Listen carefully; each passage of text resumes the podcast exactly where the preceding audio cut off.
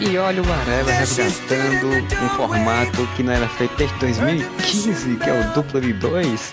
Depois de três anos a gente faz duplo de dois, três, né? É, é cabalístico, é tudo pensado, esquematicamente pensado. Meu nome é Marcelo Soares e para falar aqui sobre uma das séries que a gente mais gosta aqui dentro do Areva, ou pelo menos alguma parte do Areva gosta, que é a Agentes da SHIELD, tá aqui o seu Thiago Moura que a gente aqui no Areva é nós dois, né? Por isso que é um dupla de dois e não um podcast. o, o, Fernando também acompanha, mas aí ele já não é tão, tão ligado assim quanto, quanto nós dois somos, né? Também tem o, o problema é que a casa do Fernando virou uma grande ambulatório, né? Cada um fica doente num dia, daí ele não tá podendo gravar muito. E ele tá naquela fase da criança de que a criança acorda de hora em hora. Então é a pior, uma das piores fases do início da vida de uma criança. Chama, chama fase telecena. De hora em hora o Luke acorda e te dá as notícias sobre o dentinho nascendo. Mas, tirando ele, a gente faz, a gente faz esse, esse sacrifício quem é dessa série, mas é uma série que a gente gosta tanto, a gente acompanha aí, ela chegou agora ao seu final da quinta temporada, né? Quase que não era renovada, tava uma confusão, ninguém sabia se ia renovar ou não ia. E na semana do último episódio, anunciaram que renovariam, mas só com uma sexta temporada com três episódios, o que já gera uma especulação grande do que vai acontecer. Mas a gente aqui vai falar um pouco antes sobre toda essa trajetória, né? Porque os agentes da Shield eles surgiram como uma série meio spin-off, né? Que chama, né? Spin-off que chama de, do, dos Vingadores do universo Marvel, que era para meio que complementar um pouco esse universo Marvel e aí ela foi mudando com o passar do tempo e hoje em dia eu acho que é uma série bem diferente, apesar de, de estar ligada ainda, né? O Agents of S.H.I.E.L.D., o start dele é o filme dos Vingadores, né? O primeiro filme dos Vingadores. Eles resgataram o Coulson, né? Que precisava de um protagonista, que não podia ser o Samuel Jackson, obviamente marido da, da Old Christine para voltar para dar a vida e, e, protagonizar a série. Já que era agente da SHIELD, precisava de um agente que fosse da SHIELD, né? E como o Coulson era um personagem que já estava ali surgindo há muito tempo em outros filmes, o povo tinha um gosto, né? Gostava um pouco da, da figura, tanto que ele é usado como um peso forte no filme dos primeiros, primeiro filme dos Vingadores. Então disseram, não, vamos trazer esse cara, né? Mas aí tem aquela coisa, né, amor? O cara morreu, como é que a gente vai trazer esse cara? E eu acho que a série fez uma coisa muito inteligente assim, na primeira temporada. Assim. Não sei quantas pessoas que estão ouvindo acompanharam até onde, né? Muitas pessoas desistiram da série na primeira temporada. Mas uma coisa que a gente pode dizer tem que dizer que na primeira temporada eles foram inteligentes, é de que eles não explicaram correndo o que tinha acontecido com o Coulson e criaram um mistério em torno disso. Porque assim, a primeira temporada ela é problemática mesmo e não é à toa que as pessoas desistiram dela lá pela metade. No começo, cara, eles não estavam conseguindo convergir os plots da trama de uma forma interessante. Então, realmente ficou muito, sabe, um universo Marvel série B que não vale muito e que só corre por trás dos filmes. Se não me engano, o primeiro crossover que eles apresentaram foi com o Thor o Mundo Sombrio, né? Que eles iam lá pra, tipo, limpar o local e daí sobravam umas armas guardianas, uma coisa assim. Puta, era um episódio bem ruim. E a expectativa tava bem grande em cima de como é que a série vai se ligar com os filmes. E a primeira vez que eles fazem isso, que é com o Mundo Sombrio, é de uma forma muito, muito ruim os episódios estavam fracos, uma historinha chata que não ia pra frente. E quando eles construíram a série, todo mundo esperava, pô, vou ver a aparição de Vingadores, vou ver, uma, vou ver mais coisas, assim, todo mundo esperava grandes coisas megalomaníacas, né? E a série, ela tinha, além desse peso que ela tinha que carregar, ela tinha que ter uma história própria, ela tinha que apresentar os personagens, ela tinha que construir um, um cenário em torno dos filmes da Marvel, então era muita coisa para uma série só fazer. E isso ainda se tentar se firmar numa primeira temporada que é de um universo de séries que é a TV aberta, né? Que, ele, que é na ABC, que é um universo de séries muito complexo, com muita gente, muita concorrência, né? Então não era um, não era um caminho fácil. Era natural até a série não meio cambalear realmente na primeira temporada uma das coisas que tu falou, pô, tem que construir uma história própria. E até metade da primeira temporada, cara, eles estavam fazendo um procedural de super-herói. Toda semana tinha um monstro da semana pra eles enfrentarem.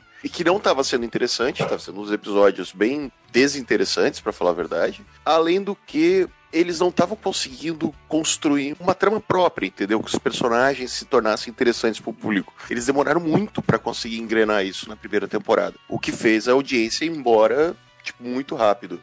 E sem contar que, como você falou, né, esse procedural, que é um formato aí já Smallville, Smallvilleizado, né, que Smallville usava pra caramba, o Arquivo X usava pra caramba, assim, bem supernatural, assim. O artefato super-heróico que a gente vai investigar essa semana. Quem acompanha a série americana, principalmente TV aberta, sabe bem que boa parte das séries são focadas nisso, né? Desde que surgiu o Arquivo X, CSI, essas coisas todas, boa parte das séries, principalmente no seu primeiro ano, o, eu vou usar um comparativo que é basicamente a mesma coisa também, que é o Fringe, né? O Fringe, a primeira temporada do Fringe era basicamente isso também, procedural, tanto que a série aconteceu a mesma coisa, perdeu muita audiência por conta de ser procedural demais, não tem uma história própria que se desenvolvesse tão bem. Isso é bem comum, assim, só que no Agente da S.H.I.E.L.D. tinha esse grande problema, né? Porque eram histórias que envolviam o universo super-herói, mas eram histórias desinteressantes, e ninguém queria ver aquele tipo de história. Inclusive até os as participações, eu não, eu não, me lembro, acho que a Cifra participa, mas acho que é no segundo ano, não lembro se é no segundo ou se é no primeiro. Ela aparece uma vez só ou duas, não lembro mais. Eu acho que ela aparece em dois episódios seguidos, assim, no fim. Aí, uma das participações dela eu tenho certeza que é na segunda, porque daí já aparece um Kree. E os Krees não aparecem na primeira temporada, né? Aparece só Ah, sim, sim. Mesmo a participação dela já na segunda temporada não é tão boa assim. Então, eles, eles ficavam colocando elementos, eles botam elementos nas guardiãs, botam elementos que, que você fica, é, não, tá, mas e aí, né? Tipo, fica faltando alguma coisa. E isso só foi modificar-se quando aconteceu, de fato, o Capitão América Soldado Invernal, que no universo Marvel já criou toda uma relação. E pra uma série, aí é curioso, né? Porque pra uma série que se chama Agente da Shield, na sua primeira temporada você tinha totalmente a quebra de toda a Shield, né? É, eu acho que até antes disso, Marcelo, eles conseguiram desenvolver um plot legal, que é aquele que você comentou, já que é o mistério sobre o retorno do Coulson. Eu gostava bastante daquele negócio do, do Tahiti, é um, It's a Magical Place, né? Um lugar mágico, não sei o quê. Sim. Ver uma investigação maior, sai daquele negócio de, nossa, encontramos essa caixa aqui que faz alguma coisa, vamos descobrir o que é. Quando você entra para uma, uma investigação maior, que é uma investigação pessoal do Coulson para descobrir o que aconteceu com ele mesmo, e até envolve com o lance da, da Sky, né? Que na época o nome dela era Sky ainda. Tomar o tiro e eles utilizarem mais ou menos um procedimento similar ao que foi feito com ele para ela não morrer, só que ela fica sem sem sequelas, né? E o Coulson tem algumas sequelas. Uhum. E todo aquele mistério do Coulson escrevendo aquelas letras malucas em Cree, em idioma Cree, se não me engano, é. Isso foi uma parte interessante. O problema é que engrenou num momento muito tarde isso quando acontece o crossover com o Capitão América Guerra Civil, aliás, desculpa, com o Soldado Invernal, os últimos episódios da temporada, isso foi foda porque eles foram construindo o universo ali, eles foram ampliando, né? Porque no começo a gente via só aqueles seis agentes da Shield para cima e para baixo. Parecia que a Shield era só aqueles seis caras, né? Mas no final eles mostram a Victoria Hand, o agente Garrett, eles vão mostrando, tipo, a Shield é muito grande. Digamos, aquela equipezinha ali do Coulson era uma equipe fazendo o que o Coulson fazia na, nos filmes, né? É, eles mostram que existem divisões, pequenas equipes que fazem cada equipe faz uma coisa, né? E o do Coulson era investigar pequenos mistérios que ninguém. É tipo arquivo X, exatamente. Pequenos mistérios que ninguém estava investigando. É quando tem o crossover, cara, puta, a série, ela dá um upgrade absurdo. Sei lá, três ou quatro episódios finais da primeira temporada, que eles são muito fodas. E ela vira realmente uma série de espionagem, que era isso que a gente tava esperando, né, cara? Shield é uma, é uma agência de espionagem. Quando revela, por exemplo, que o Ward é o traidor, isso foi muito corajoso, cara. Inclusive porque, como a gente tá falando de, de construção de personagem, né? E eles foram pro caminho básico, eles fizeram arquétipos básicos, né? O Ward é um arquétipo, arquétipo do agente fodão, heróico, né? Que todo mundo respeitava e tal.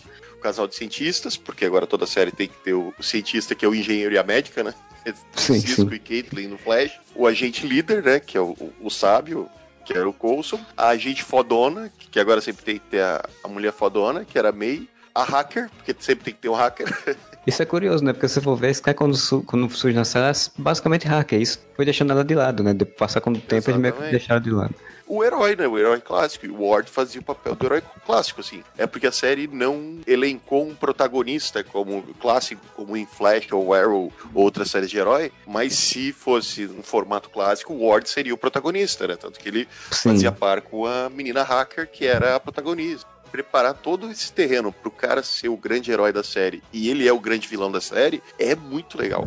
Porque isso conversa muito com o que estava acontecendo no cinema. Então, no cinema, a gente viu o Capitão América resolvendo o problema, digamos, de uma forma mais ampla. O Capitão América é quem derruba a Shield barra Hydra. Na série você vê isso acontecendo nos bastidores, né? Até hoje é o melhor crossover que Agents of Shield teve com o universo Marvel nos cinemas é em Capitão América Soldado Invernal. Ali literalmente se a proposta era mostrar os bastidores do universo Marvel, esse arco ali de, de alguns episódios faz os bastidores de Soldado Invernal é o que mais perfeitamente fez isso. É, inclusive a gente tem coisas que no cinema nunca mostraram, como por exemplo prisões de super vilões, né? Porque tem a, a, uma prisão lá onde eles onde o, o Garrett liberta gente ele, e tal. Ele cita até que o Abominável tá preso ali. Exato, são coisas que no cinema eles deixaram de lado, eles não mostraram muito. Tinha, tinha uma coisa que eu achava muito legal, que eles nunca explica, ah, trabalharam tão, tão bem assim, tão direito, que era coisa daquela coisa que eles mandavam as coisas pro espaço, né? Que no início da temporada tinha muito isso, ele tava num, num foguete lá no negócio, mandava pessoas pro espaço para ficar preso, um negócio assim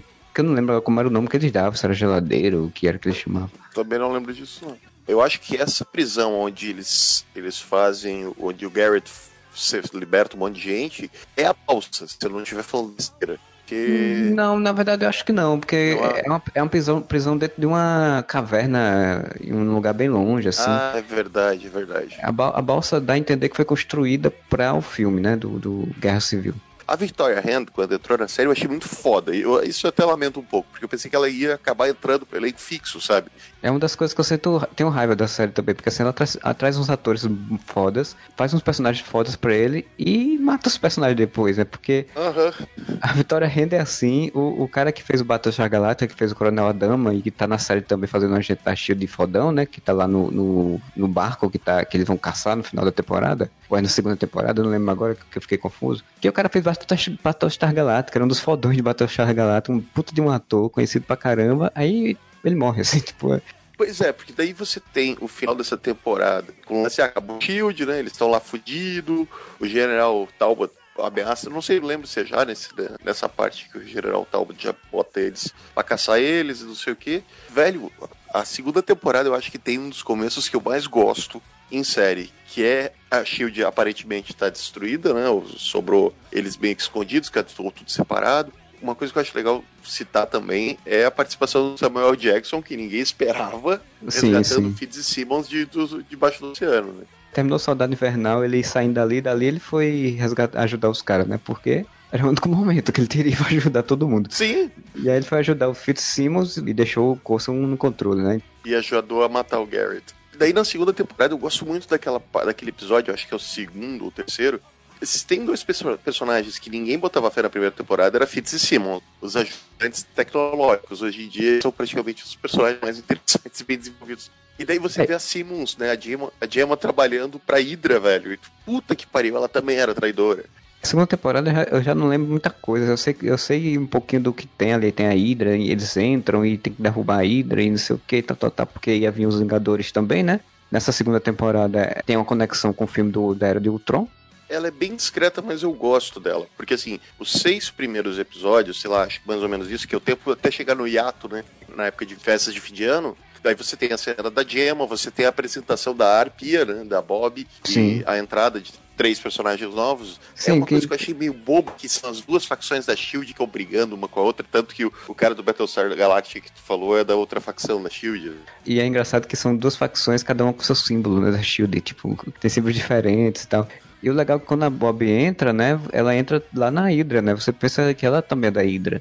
Essa cena é legal porque a princípio tu fica, porra, mas como assim a Simon está trabalhando pra Hydra? Aí depois de alguns minutos tu entende, ah, ela tá infiltrada, pá, aí sim, velho, ela começa a ser perseguida e aparece a Bob, e você sabia que ela ia ser, com as notícias que saíram antes, que ela era a Bob, ela era a Arpia. Ela começa a perseguir a Simmons, tu, porra, mas fizeram a, a Bob ser vilã, velho, não acredito. E pá, não, ela também tá infiltrada. Isso eu achava muito bom de Agents of S.H.I.E.L.D., da espionagem mesmo, tá ligado? De você achar que alguém é inimigo e a aliado, alguém que tu achava que era aliado e é inimigo. Na segunda temporada eles souberam usar muito bem isso, né? Como tem essa, essa trama aí de duas agências, como tem a trama da Hydra. Então eles jogaram bem com a coisa de espionagem e realmente, como você falou, virou uma série de espionagem. O que era o que todo mundo queria ver. E é o que também era uma coisa que faltava um pouco na TV americana, né? De ter séries desse tipo assim. Aí eu acho que de lá pra cá cresceu mais, mas naquela época não tinha tanto. Não, não tinha. Eu acho bacaninha a ligação com Era de Ultron, ela não é muito grande, mas é interessante que, tipo, a, última missão deles antes do filme, você não sabe o que, que é, você sabe que eles estão indo em algum lugar pegar alguma informação. Se o Ward tava legal como o traidor na primeira temporada, depois ele começou a ficar desgastado, né, cara? Porque, porra, usavam o cara o tempo todo e deu, velho. Não tem mais que usar esse cara a síndrome da TV americana de não deixar os personagens morrerem, né? Não. É, isso aconteceu com Heroes quando você tinha o Siler, que era um baita de um vilão, e não deixaram ele morrer, começaram a utilizar ele de novo e desgastaram e cagaram com o personagem. Na segunda você já tinha, ah, vai mostrar um pouco do passado dele, mas vai começar a explorar outras coisas, ele vai se envolver com outra coisa, e vai indo, e vai indo, ele vai querer tomar a Hydra pra si mesmo, e pô, né, velho? Tá bom, deixa o é, cara lá. Deu, deu, é. Aí começaram a mostrar o passado dele, a família, os caralho, caguei, cara, sabe? Pra família dele, o passado dele, deu. Ele era o traidor, deu, cara toca esse barco, sabe? Mas eu gosto do lance do, do final desse episódio do crossover, né? Que, que você não tava entendendo qual era a parada do crossover e no final aparece o, o Coulson, ó, conseguimos a informação, entrega pra Maria Hill, a Maria Hill, ah, beleza, encontramos a localização do cajado do Loki, passar isso pro, pro Stark, ou sei lá pra quem. E daí o filme começa com eles invadindo a, a base onde tá o, o cajado do Loki. Pô, altas ligação, tipo, discreta, sem precisar parar a série para fazer a ligação, né? Como eles pararam para fazer com o Mundo Sombrio, por exemplo. E ficou natural, assim, tipo, o episódio que naturalmente levou ao, ao início dos Vingadores. Achei legal. É, e tem outra ligação ainda que eles, não sei se é nesse episódio, no episódio seguinte, ou era o porta-aviões, né? Coulson que, que repassa para o Nick Fury, e o Nick Fury utiliza no final de Era de Ultron. Eu prefiro esse tipo de conexão, sabe? Essa coisinha que é uma coisinha aqui que complementa lá e você não precisa estar tão pegado assim ao, ao eu também, eu acho que só, obrigatoriamente, com o Soldado Invernal, que não podia ser só isso, né? Porque não, é sim, porque a história e... girava em torno disso, da, da, equipe, né? Então. Agora, esse tipo de ligação eu acho muito mais interessante do que ficar forçando a barra, sabe? E depois, logo depois disso, né, tem o hiato, e daí começa a trama dos inumanos, né? Que sabe-se lá se não foi isso que acabou com o filme dos inumanos no cinema, mas eu acho que não. Essa questão dos inumanos, na época, ainda tinha um filme planejado para 2019, então pensaram, ah, vamos colocar aqui é, os inumanos para ir preparando o público para esse tipo de personagem, né? Para esse tipo de história, para quando chegar o filme, o público já está preparado e já, e, pô, ficar legal, vou ver, vou ver o que acontece, a continuação disso no cinema. Nesse meio tempo aconteceu um, exatamente uma briga, né? Dentro da Marvel, o cara que controla a TV com o Kevin Feige, permuta. É, que controla like o cinema, cada um querendo ter o controle sobre os inumanos sobre os personagens e os cara, o cara não queria deixar, queria fazer sua própria história com jogos e prostitutas. E no final das contas acabou brigando tão feio que tiraram o filme dos Inumanos da história e deixaram pra lá. Mas também muito por conta dessa possibilidade de a Marvel ter, voltar até os X-Men, né? Então eu acho que se, que se a Marvel não tivesse essa ideia, essa possibilidade, eles também não tinham deixado o filme morrer. Também acho que não construir uma outra coisa, né? Que ficou oficialmente, de fato, metade da temporada é uma história, metade da temporada é outra, né? eles conseguiram fazer uma coisa interessante com esse lance dos inumanos, foi rebutar, né? Fazer o, re o rebranding, como fizeram com o Thor, de uma personagem que tava ali, mas ela não tinha muita utilidade, que era a Sky teoricamente ela é uma das protagonistas, só que ela era só a hacker, né, cara? E fica. Não tinha muita função, né? Ela era hacker e tinha um mistériozinho de quem eram os pais dela, né? Em algum momento eles deram a indicação que tinha alguma coisa muito grande ligada a alguma coisa alienígena. E aí depois começaram a construir isso da cena humanos e deu uma relevância ao personagem, né? Deu, inclusive conseguiram dar uma personalidade, uma característica própria para personagem que ela não tinha. É, inclusive transformaram ela numa personagem que existe nos quadrinhos. Né? Ela virou a tremor dos quadrinhos, porque os seis personagens na primeira temporada eles não são baseados em nada, eles são inéditos, né? Inclusive até depois ganharam revista própria, né? Pra, inseriram eles, né? Inseriram o Coulson, inseriram o Fitzgerald também, se eu não me engano. Que, mas numa revista que não durou Sim, tanto. Tem todos, não... amei. É. é. mas agora eles existem no universo Marvel, é.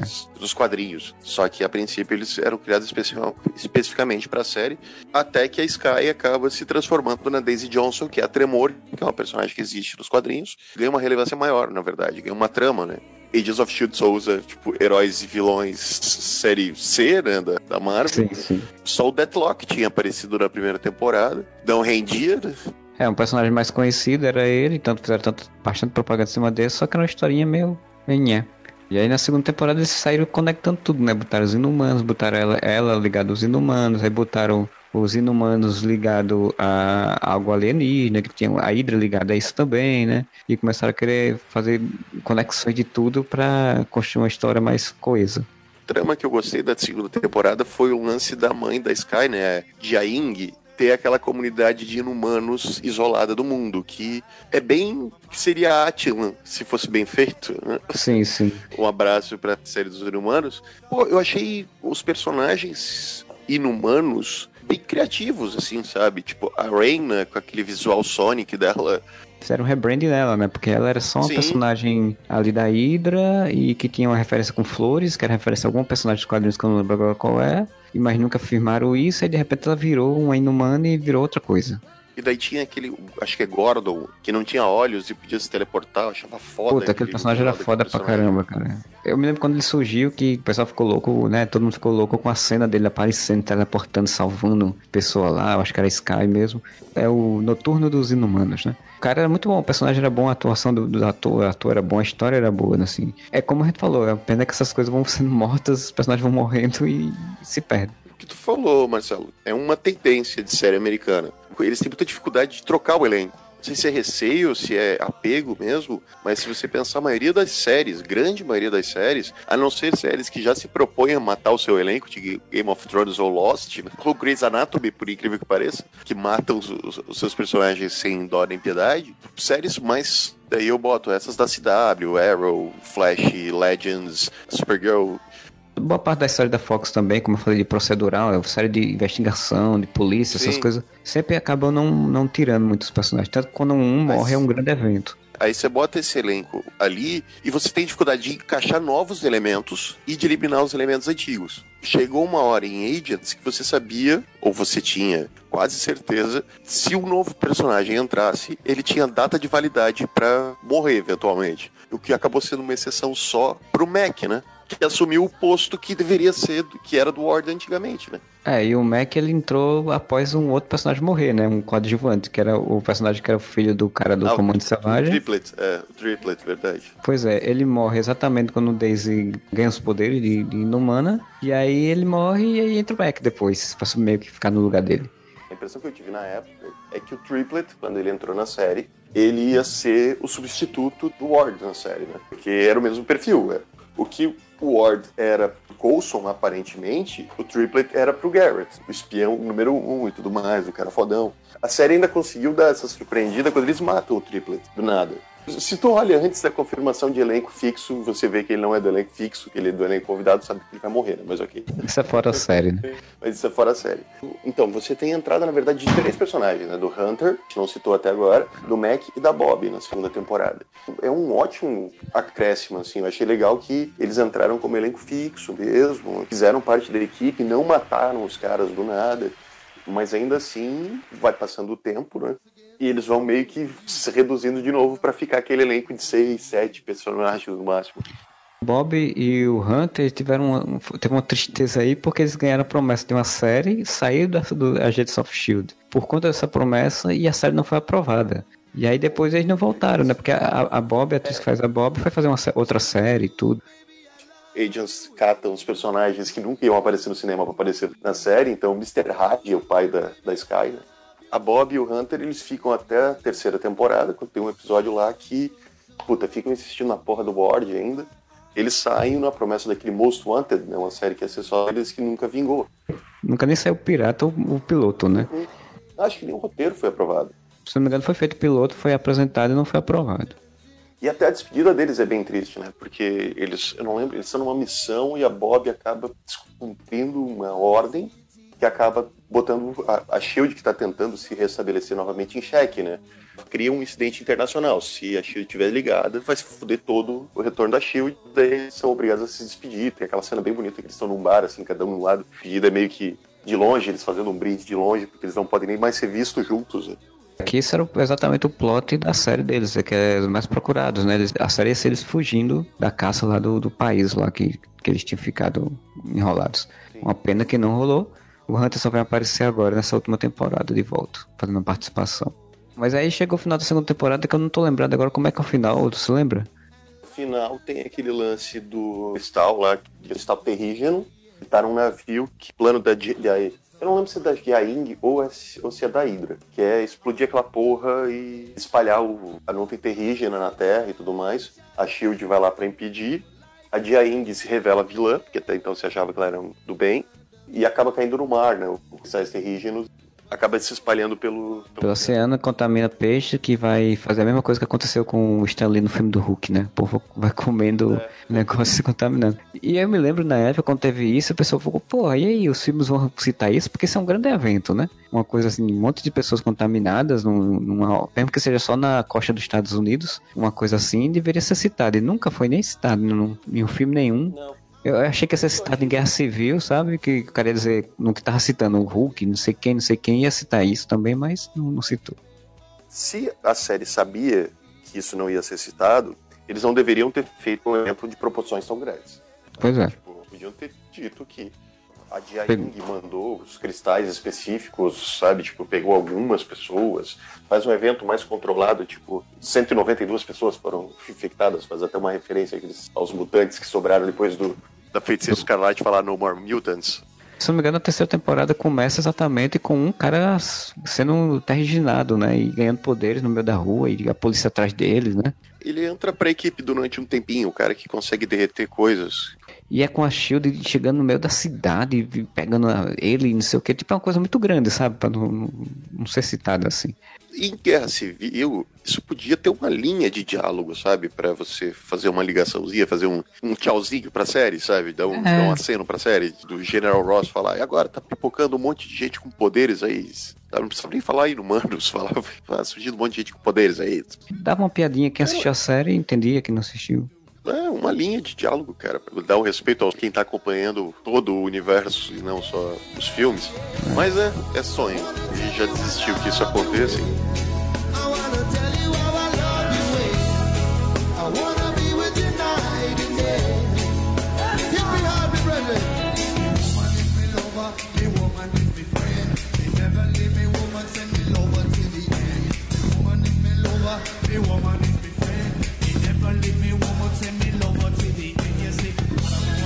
Terceira temporada vai cair de vez nessa coisa dos inumanos, né? Que era a proposta dela fazer juntar e ir atrás de outros inumanos, fazer o, a ideia dos guerreiros secretos, que aí também foi, todo mundo ficou muito empolgado, né? Que porra, finalmente vai ter uma, um grupo de super-heróis na série, na série da Marvel e, então, e não teve. Teve três pessoas e acabou. Quatro, quatro. Era Kai, o, o namoradinho dela lá, que eu esqueci o nome, Guri Elétrico, a Yoyo, né, que tá até agora, que é outra personagem que entrou e ficou, e o carinha lá do começo que derretia coisas que também desapareceu. Tipo, apareceu em dois, três episódios e se aposentou. Disse, ah, não quero essa porra. Nem apareceu, por que, que ele não aparece mais? Simplesmente desistiu e fica vivendo uma casa no campo. Eu não lembro qual o plot geral na terceira temporada. Será isso ou se já era não, coisa tinha. do Ward? Eu acho que era coisa do Ward já, né? Outra coisa que, a gente não lembrou que acontece no final da segunda é que a última cena, a Simmons é engolida pelo, obelisco lá, né? É, uma das coisas que a gente não, acabou não citando na segunda temporada é que no, no navio que o cara do Battlestar Galactica tava, tinha um obelisco alienígena Kree, que eles não sabiam muito bem como funcionava e o que é que acontecia, né? E aí no final da segunda temporada, numa cena pós-crédito, se eu não me engano, esse bicho por algum motivo lá se derrete, engole a Simmons e ela desaparece. E aí na, segunda, na terceira a gente vai ver que ela está num planeta alienígena. Esse episódio é muito bom. Você tem o começo, tá o Fitz enlouquecido, tentando encontrar onde é que tá Simmons, e ele acredita que ela tá viva, e bababá, e tal, tal, tal. O que acontece? A Hydra tem um obelisco também desse você vai descobrir que a Hydra não surgiu da Segunda Guerra, como as pessoas imaginavam, que ela existe há muito, muito tempo e que uma das coisas que ela estava tentando fazer era que os inumanos, eles já tinham ciência da existência do gene inumano na Terra, e eles estavam tentando trazer inumano. Tinha uma profecia de anciões falando de um ser, que era como se fosse um deus, que era o inumano, fazer a Hydra dominar o mundo, essas coisas tudo e tal. Eu vou dizer que achei meio forçação de barra, sabe? Essa coisa do, de de novo mexer com a Hydra e de novo botar que o símbolo da Também. Hydra era uma coisa que tinha a ver com esse cara lá do inumano lá do passado, sabe? A série ela arrisca muito pouco, arrisca arrisca muito pouco, porque ela faz isso até hoje, de não criar outras possibilidades, sabe? Cara, não precisa ser a Hydra, podia ser outra coisa que tá há muito tempo atrás desse. Com tanto, tanto grupo vilão da Marvel, né? Os caras poderiam arranjar um outro lá que. Ah, é, os, os Zodíacos. O Zodíaco é um, é um, grupo que nunca foi usado no universo Marvel e que tem muito a ver com a Shield, né? O Zodíaco não usaram. Então era a Hydra é. de novo. Aí você poderia muito bem usar, porque o Zodíaco é uma coisa que é muito mais milenar, né? Muito mais antiga. Sim. Assim, tem a ver com Grécia e tal, você poder ligar a Grécia, poder ligar uma coisa bem antiga. Ficar na Hydra até agora, né, que foram trazendo a quinta temporada de novo, apesar de que dessa vez eu achei mais interessante. Mas aí na terceira temporada ficou nessa, aí tem esse mundo alienígena, eu acho um dos episódios, se não o episódio mais bem dirigido da série, cara. É muito bonito. É um episódio muito bonito, é um episódio que se foca em uma personagem da série. Isso é outra coisa que é muito raro de acontecer em série de grupo, assim, né? É muito raro. Você, cara, não tem nenhum episódio, sei lá, Flash, em que se foca só Cisco. Heroes, por exemplo, você não viu um episódio que era focado só em um personagem e todo o outro, o resto do elenco não aparece. Nesse episódio, cara, você tem só a Simmons do começo ao fim e o, o astronauta lá que, passa a ajudar ela, né? O resto do elenco pegou folga aquela semana e só a atriz que faz a Simmons trabalhou. Um episódio muito bem feito, um episódio meio de terror, assim, sabe? É. E que também na época, né, expandiu o universo Marvel, né? Porque você tá tendo planeta alienígena, que a gente, apesar de ter visto, tinha Thor e tal, mas daquele jeito a gente não tinha visto, né? Com esse ar de terror, com esse ar de, de, de deserto, de, de morte, né? Era um outro tipo de viés do universo Marvel. E como ela se provou uma personagem foda, que até então ela era só a garota cientista, que era a garota em perigo, sempre para ser resgatada. Né? E nesse episódio você tem um episódio inteiro dela em um planeta alienígena, tendo que se virar sozinha, e acaba que o retorno dela, a equipe vai lá pro planeta para tentar resolver e tudo mais e tal. Agents of Shield começou a fazer uma coisa que eu acho muito interessante. Que antes, quando uma história mudava para outra, tipo o renascimento do Coulson, ele não levava a história do Soldado Invernal, era outra coisa acontecendo. Na terceira temporada, eles começam a fazer. Você tem um arco de história, esse arco de história vai gerar o próximo arco de história pode ser completamente diferente. Um fator desse primeiro arco que vai levar ao segundo. Então, se o primeiro arco era em cima do lance dessa nova Hydra, que agora tem esse plano de trazer o alienígena lá do outro planeta, e você tem a Simmons lá no outro planeta e tudo mais, que fica bem em cima disso. A segunda temporada, a segunda temporada não, a segunda parte já muda, que é a morte do Ward, né? Morto com o Coulson. Você vai descobrir que o poder desse inumano, você descobre que o poder dele, ele é um parasita que entra no corpo de um hospedeiro e passa a controlar esse corpo. Tanto que ele faz isso com o astronauta lá, que era amigo da, da Simmons, né? O Ward morre, e daí finalmente eles conseguiram dar uma sobrevida pro Ward sem ser ruim. O hospedeiro ocupa o corpo do Ward e daí você tem o surgimento do Colmeia controlando o corpo do Ward, você tem a segunda trama da temporada, que é o Colmeia como grande vilão, infectando outros inumanos, né, que o poder dele, além de tomar o corpo de outras pessoas, ele pode infectar inumanos e controlar a mente deles. E você tem o controle da mente da Sky, você tem, o, você tem o surgimento de outros inumanos legais, que é aquele cara que tem a, como é que chama, aquela corrente de fogo, que sabe, eu acho os personagens legais, e que dá bem a, essa, essa é a temporada que mais dá ar de série de super-herói mesmo. Sim, tem sim, ela... gente com poderes e tal. Tem inclusive um episódio que é já perto do final da temporada, que eles estão meio que como se fosse uma cidadezinha abandonada nada, assim, e o cara tá com vários vilões, vários inumanos controlando, e eles lutam com o pessoal da Shield, é bem super-herói isso. E aí tem o Lash, né? Aquele Sim, tem. Que mata inumanos também. Que é um dos mistérios da temporada também. E um visual foda, tá ligado? Do personagem. A temporada mais super-herói, Agents of Shield, com certeza é a terceira. E que encerra eles tendo que matar o Colmeia e o namoradinho da. Como é que é o nome dele, cara? Porra, que aparece garoto... aqui, você só vê de vez em quando. Então, o garoto elétrico explode a nave com ele e o Colmeia dentro para salvar a Sky, que agora já é Daisy Johnson, é a culpa que ela tá sentindo por ter sido controlada pelo. Porque não era um controle da mente clássico, né? Não é que ela não tinha controle, mas é como se ele deixasse o inumano que ele infectasse viciado nele. É, como se fosse uma droga, né? pessoa... né? Mesmo sem a pessoa tá mais sob controle, ela fica querendo, quando você com dependência, né? Isso deixa a Sky mal e ela se desliga da Shield. Né? é como um abuso, né? É questão de abuso físico, né?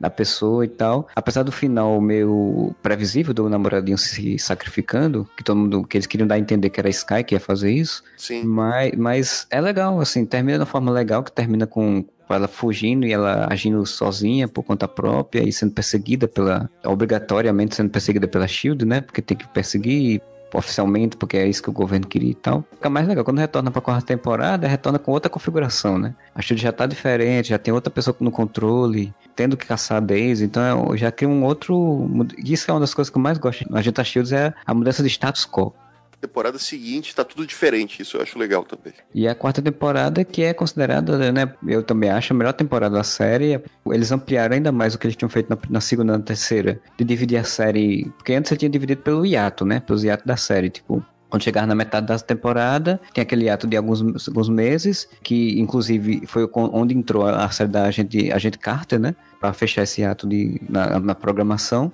Na, outra temporada, eles resolveram ampliar isso. Né? Em vez de a gente fazer duas, dois estágios, duas partes, eles vão fazer três partes. E seguindo isso que você falou, né? De cada parte levar a outra parte. E isso casou perfeitamente com a ideia de quadrinhos, de arcos que são interligados. E para mim foi a ideia mais sensacional que a série podia ter tido.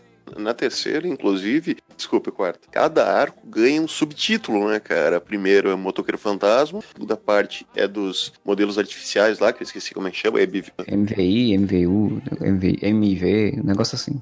E a terceira temporada é Ages of Hydra, né? Pra mim, a primeira parte ali, fora o lance do motoqueiro fantasma, que eu acho, do motorista fantasma, que eu acho muito maneiro, os vilões fantasmas eu achei bem bosta. Inclusive o tio do, motor, ah, do motorista sim. fantasma, vilão bem bosta. Mas só o lance de ter o motorista fantasma, porque ficou mais violento, né? A quarta temporada tem mais violência tanto que tinha mudado de horário, ficou mais tarde. Foi pro lance de apresentar elementos mágicos, né? Que é uma coisa interessante também. Chegou uma hora que Agents of Shield, apesar de já estar tá contando a sua própria história, sem mais precisar ficar preso aos filmes, né? Já estava contando a sua própria história, mas ao mesmo tempo ela pavimentava o que ia surgir depois. Se ela pavimentou os Kree antes dos Guardiões da Galáxia surgirem, se ela pavimentou os inumanos antes dos inumanos surgirem, por mais que eles tenham surgido de uma forma bem tosca depois, né? Ela estava pavimentando aqui no início do Motoqueiro Fantasma o que a gente estava vendo surgir com o Doutor Estranho no cinema. Sim, então, é. vários elementos eram muito similares, né? Era a inserção do, da magia no universo da Marvel, né? Quando anunciaram que ia ter o um motoqueiro fantasma, né? No caso, o motorista fantasma, todo mundo ficou, como assim, né? Porque era um, ele é um personagem que tinha tido dois filmes e tinha um viés bem diferente, um viés mais puxado pro terror, mas né, pra uma violência diferente ali do que a série. E para mim, eu acho que a série conseguiu inserir ele de uma forma tão bem que eu, na época, assistia e dizia, pô, eu quero ver uma série disso, eu quero ver uma série uhum. desse personagem. Infelizmente, a gente sabe que, como você falou, eles são muito cautelosos e não se arriscam, às vezes, muito em certas coisas, a ABC não, não se arriscou de fazer uma série própria, até porque eu acho que não, não é muito perfil da ABC série de terror, né, série assim de, de sobrenatural, essas coisas. E tendo a série do sobrenatural, né, Supernatural, que é para concorrer é meio complicado também, porque tem uma legião de fãs uma oportunidade perdida, Marcelo. É como se falou, Agent Carter teve aquelas duas temporadas ali nos hiatos, né? Convenhamos que a primeira temporada de Agent Carter é bem melhor que a segunda. A segunda eu acho Sim. fraca, com aquela história do, da massa negra e da mulher lá que. É, que, que era ligada ao Thor 2, né? é bacana, mas é bem inferior à primeira temporada, eu acho muito boa. A Marvel poderia ter brincado mais com isso e feito a cada hiato de Agents of Shield uma temporada de uma série diferente, entendeu? Como se fosse uma minissérie. Tanto que os mais procurados, Most Wanted, ia ser nesse ato também, né? A série flopou, eles poderiam ter feito exatamente um, cada hiato uma minissérie de uma coisa para poder é. trabalhar melhor realmente. Ali, faz uma minissérie da Peg Carter, depois você faz uma minissérie de outra coisa, depois você faz uma minissérie do, do, motor, do motorista fantasma, sabe? Fechado em seis episódios, assim. Ia ser mais um formato para eles apresentarem, né? Não um formato de série por temporada, de minissérie fechada. Uma história de começo, meio e fim. Mas enfim, não fizeram, né? Só uma ideia. Marvel é. nos contrate. É uma pena, porque o Motorista Fantasma, além do CGI do cara ter ficado legal, do ator ser legal, do, dele ter construído, porque no quadrinho o, o Reyes, ele é adolescente, né? Então no, na série eles fizeram, acertaram bem botar ele mais velho com o irmão mais novo. Quando ele termina a fase, o momento dele, né? O arco dele ali, o irmão tá com raiva dele e ele desaparece. Então, tipo, você tinha um plotzinho ali que você podia fazer uma série. Caralho. E eu queria muito ver ele e o irmão rodando juntos para os Estados Unidos, enfrentando. Que nem o Supernatural, né, cara? Enfrentando coisas uhum. sobrenaturais. Seria interessante. Ia ser muito ah. legal. E usar vários, vários elementos místicos da Marvel, que, é mais, que são mais B e C, que a gente não, não tem tanto acesso. Uma coisa que eu acho legal dessa parte do motorista fantasma também, o respeito que eles tiveram com o John Blaze, né? Com o personagem anterior, né?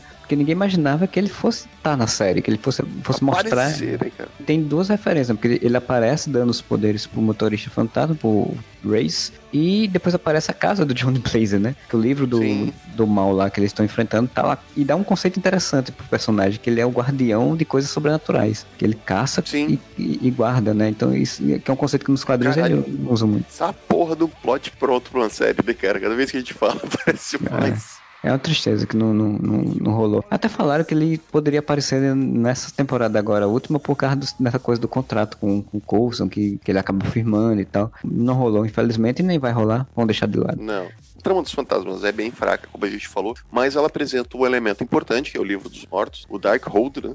Que é um elemento do, na verdade, Doutor Estranho, que não foi usado uhum. no filme. Né? Só que aí você tem um troço bem interessante. Paralelamente a isso, você tem o Doutor Radcliffe, que foi apresentado na temporada anterior, como um membro fixo do elenco, né, um membro regular do elenco, ele e o Fitz criando os modelos de vida artificiais que são um clássico dos quadrinhos, né, da, da Marvel. Nick Fury de vez em quando morre o Nick Fury e na verdade era um modelo de vida artificial, né? E aí é interessante porque é um desenvolvimento. Né? Você já tinha tido a era de Ultron, e aí o cara faz, ó, a partir do Ultron ele pensou em fazer alguma coisa parecida de outra forma, né? E desenvolve é, a história. E ele foi apresentado na temporada anterior como um cientista. Ele estava meio que do lado da Hydra, ou trabalhando, né? Chantageado pela Hydra, alguma coisa assim. Mas que ele trabalhava com isso, com aprimoramentos cibernéticos em pessoas. Né? E sim, sim. agora você vê ele criando, junto com o Fitz, um modelo de vida artificial, que é a Ada, que é a vilã mais foda que a série teve. E o lance de que, para conseguir abrir o portal do inferno lá, não sei o que, tinha que ler o Darkhold. E eles falando, porra, mas nenhum humano pode ler o Darkhold porque senão a pessoa vai enlouquecer. Então vamos fazer alguém que não é humano ler. Daí a Eida lê para fazer o, o lance. E olha a mistura de, já diria, feiticeira, né? Na, na propaganda do Abdominator dos anos 90. a mistura de feitiçaria com tecnologia, cara. E é a porra do Darkhold que faz ela ler o negócio e que meio que dá consciência para ela, cara. Isso é muito foda. É, que faz ela ter ideias que não tinha até o momento e que pensar num plano que é o que gera o arco seguinte, né? E é isso que a gente falou, né? Das conexões. Você faz arcos que levam a arcos, né? E não somente coisas separadas isso meio que explodiu a cabeça das pessoas ali, de quem tá assistindo, que ainda acompanhava a série, porque você diz, porra, é uma história coesa, uma história fluida, né? As coisas vão, vão indo de uma forma fluida. E como o primeiro arco tinha durado a metade da temporada, você tinha uma outra metade e você já sabia que eles iam separar em dois arcos. Então, tipo, era meio que duas minisséries. Então você poderia fazer uma história mais interessante, mais curta e mais impactante, né? Com, sempre com coisas impactantes em cada episódio gente não citou, né? Mas tem um novo, outro personagem fixo nessa temporada é o novo diretor da Shield, que eu esqueci o nome dele, Mace. E é o cara, cara, inclusive, que dublou Batman. E o cara se passa por inumano, mas na verdade ele toma um soro lá para ganhar superpoderes. Você tem toda a parte do vilão russo, sei lá o que, não lembro direito o que, que ele faz. Ele se junta com a Ada e com o Radcliffe por boa parte da temporada, inclusive, logo depois dessa parte do Darkhold, final do, motor, do motorista fantasma, a May é substituída, né? Passa a ser um modelo artificial, enquanto a May de verdade está presa. E eu acho muito foda esse conceito meio Westworld nesse pedaço. Ó, Westworld antes de Westworld, hein? A May robô que está inserida na Shield, ela não sabe que ela é um robô. Então ela começa a meio que chegar no, no meio do labirinto, para quem assistiu o Westworld vai entender. Ela começa a meio que despertar dúvidas nela mesma, mesmo ela sendo um robô. No sentido de tipo, putz, eu não sou humana, sabe? Quem eu sou? Que está acontecendo? O plano, na verdade, não é do Radcliffe, é da substituição, é da própria Ida. No começo tu pensa que é do Radcliffe, mas daí tu vai descobrir que é a própria Ida que está fazendo isso por conta própria. Essa sequência de episódios é muito boa, que é quando a equipe invade lá para pegar o, o russo lá, não sei o que, tal, tal. Você vê todos eles se separando, tem um corte de tempo e todo mundo voltando para a base. Esse final de episódio é foda, que o Fitz e a Simmons estão lá, eles olham a câmera e o radar, um detector que eles têm, fala, puta que pariu, foi. Quatro deles são robôs, só dois são humanos. Cara, aquele clássico de quem é robô, quem é humano, eu acho esse episódio muito bom, cara você fica o episódio inteiro, volta para aquele negócio de você não confiar em ninguém, que Jesus of Shield apresentou em algumas vezes, e você fica entendendo durante boa parte do episódio que o Fitz e a Simmons, que foram quem perceberam, as pessoas que perceberam esse, essa invasão, que são os humanos e o resto é robô, né? E no começo até você fica na desconfiança que a Simmons é o robô. Na verdade, é a Simmons e a Daisy são as únicas humanas ali do elenco principal que precisam se proteger, né? Do ataque dos robôs. Essa temporada ela mostra um nível de qualidade de roteiro e de liberdade de história muito grande, né? Porque você. A gente nunca imaginou quem, quem, quem desistiu de Agents of Shield na primeira temporada, nunca ia imaginar que você ia ter uma história de, de MVAs bem feita, bem construído, né? Desse russo que você falou, se eu não me engano, ele, eu não lembro porquê, mas eu lembro que ele resolve atacar a, a Shield por causa do Coulson, né? Ele disse que começou a analisar todas as coisas ruins que aconteciam no mundo, o Coulson estava envolvido. Ah, e é aí, verdade. O porquê ele tá fazendo isso, não lembro. Não sei se tem a ver com Sokovia, não lembro, mas. É alguma coisa aí, pessoal dele. É alguma coisa pessoal. Por isso que ele se junta a Ada e o Radcliffe. A, a May tá trocada, já bota o conceito da realidade cibernética, né? Que a May já tá lá presa nisso aí, você e é um conceito totalmente Matrix, né? Porque a sequência de, de que a gente descobre isso, né? Que ela tá dentro de um prédio correndo e pulando, isso aqui, é muito Matrix aquilo. Nossa, é chega, muito legal, cara. Chega no final, a mulher fala, não, eu percebi que você só consegue manter sua mente tranquila se você estiver em ação fazendo uma missão. Isso é, isso é uh -huh. muito Matrix. Não, e é muito legal a cena, porque você vê ela fugindo e você ah, agora a May vai fugir. E daí no final ela tá presa numa realidade artificial que fica se repetindo, né? Pra ficar distraída, digamos assim. Isso é, é muito, pra muito mente legal. não A mente não. Não, não se tocar que ela tá presa. É, não discutir aquela realidade, né? Só quero botar um adendo, uma das cenas mais legais aqui, que é quando dois MVAs, não lembro se é do Mac, do Coulson, talvez, que vão atacar Daisy ao mesmo tempo, ela usa os poderes dela e ela destrói os robôs. É um efeito especial muito cinematográfico, cara. Os caras gastaram boa parte da grana deles para fazer aquele efeito especial dos robôs sendo destruídos. Quarta temporada eles tiveram um bom dinheiro, né? Porque eu acho que foi a vez que eles mais usaram bem de dinheiro, de Nossa, CGI, de efeito, cara, porque é a temporada é fantástica nesse sentido também, né? Antes a gente ainda pular para o último arco dessa temporada, a May, que é robô, ela toma tanta consciência, né? Ela chega tanto ao fundo do labirinto, ela que trai, né? Ela trai o, o teoricamente a própria que seria para sua programação. Isso, isso é um conceito muito legal também, porque a May é tão foda, tão foda que mesmo ela sendo robô, ela, ela percebe as coisas. é, ela que explode tudo, né? Ela explode, é, impede que ela, os robôs peguem. Detona a base que eles tinham lá que é outra coisa básica do Agenda Shield, né? Assim, eles sempre estão atrás de fazer uma base, mas as bases sempre são destruídas e eles acabam sempre tendo que ficar só com a nave, né? É, e a Todo... mudança de cenário, né, cara? Eles, é. eles não ficam naquele problema, normalmente de orçamento, mas também é de falta de criatividade, de criar uma base, um cenário e aquilo tudo acontece sempre ali. A não ser na última é. temporada, isso aconteceu por falta de dinheiro, mas mesmo assim é relativo, né? Porque o orçamento que você tem para um cenário, na outra temporada você vai ter o mesmo orçamento para fazer um cenário. É, você só muda o cenário, né? Outra cena muito legal é quando a Daisy entra no lugar lá e tem vários robôs Daisy, assim. Sim, sim, ela tem que enfrentar um monte de robôs Daisy. O que eles resolve também é. muito rápido, né? Porque, se não me engano, é tudo destruído muito rapidinho, porque ela não ia ter orçamento pra poder ela estar enfrentando um monte de clones. Ah, sim. Mas é, é, legal, umas ideias legais. Ou como a Simmons e a Daisy descobrem que elas são humanas, né? Que elas. Cala a boca, dá um abraço. Ela dá um abraço e a Daisy usa de leve os poderes dela na, na Simmons, porque o robô não ia ter poderes inumanos, né? E ao mesmo tempo que ela faz isso, ela sente que a Simmons é humana, né? Bem legal a cena. Inclusive a amizade entre a Simmons e a Daisy, que vai sendo construída durante as temporadas, eu acho muito bacana. Isso é outra coisa que a série ela conseguiu fazer muito bem, que foi é, ela vai desenvolvendo os personagens, desenvolvendo as relações dele e fazendo com que você goste dos personagens, né? Você se apega Sim. a ele, né? Que a gente fala quando fala, por exemplo, de Guerra Infinita, né? É o filme. Quando você vai ver Guerra Infinita, você já assistiu todos aqueles filmes anteriores, você já conhece os personagens, você já está apegado a ele. Então, quando você vai trabalhar um, uma série e você já está lá na quarta temporada, se foi bem feita, né? Você já tem todo aquele apego ao personagem. Você diz, pô, se isso acontecer, se acontecer um problema com esse personagem, eu vou sentir. E que às vezes muitas séries de, desse universo de super-heróis não conseguem fazer isso, porque ela, como ela tem um protagonista e quer seguir muito esse procedural, né? É, às vezes quando chega lá na frente você não sente mais aquele peso. De qualquer coisa que acontecer, aconteceu. Não, e tem outra também, Marcelo. A forma que esses relacionamentos são construídos em Agents of Shield não é de uma forma piegas. Vou dar um exemplo. A série que eu não consigo parar de acompanhar, eu gosto, tenho carinho por ela, apesar de a gente saber que ela tá decaindo de qualidade. Que é Flash. A forma que eles fazem a ligação entre os personagens é muito, muito piegas. Sim, Porque sim. É, é o mesmo formato, assim, vamos supor. Flash vai fazer alguma coisa, o Cisco tenta, ou ele fica na dúvida, ou ele acha que não é capaz, ou ele erra. E a cena é sempre essa, que eu já percebi. Todo episódio tem isso, tá? Eles estão naquela centro de controle do Star Labs, aí um deles fica putinho com alguma coisa, aí sai. Aí quando ele sai, os personagens se olham, aí um deles fala assim, ó, deixa que eu falo com ele. Aí ele sai, vai lá. Cara, todo episódio, presta atenção nisso. Ele vai lá e daí tem aquela conversa conversinha nos corredores, tipo, não, vocês têm que confiar em você mesmo. Ah, mas eu não sei, porque eu falhei com vocês. Não, nós somos uma família, nós nunca falharemos uns com os outros, a culpa não é sua. Mas daí ele conta uma história do passado que até então você nunca soube nunca mais vai ser citada. Puta que pariu, cara, é piegas, piegas. Agents of Shield, cara, tem pequenos diálogos porque você não vê muito da vida pessoal deles, né? Fora da Shield. Só que esses pequenos diálogos, as coisas que acontecem fatos que acontecem levam a você perceber esse, esse crescimento. Então, Fitzsimmons, o relacionamento dos dois. Puta, tu não tem cenas e cenas deles. Nossa, mas eu gosto de você desde sempre. Nossa, mas a minha vida é você. Sabe o Flash preso na força de aceleração, ele só volta com o poder do amor quando ele tá conversando com a, com a Iris.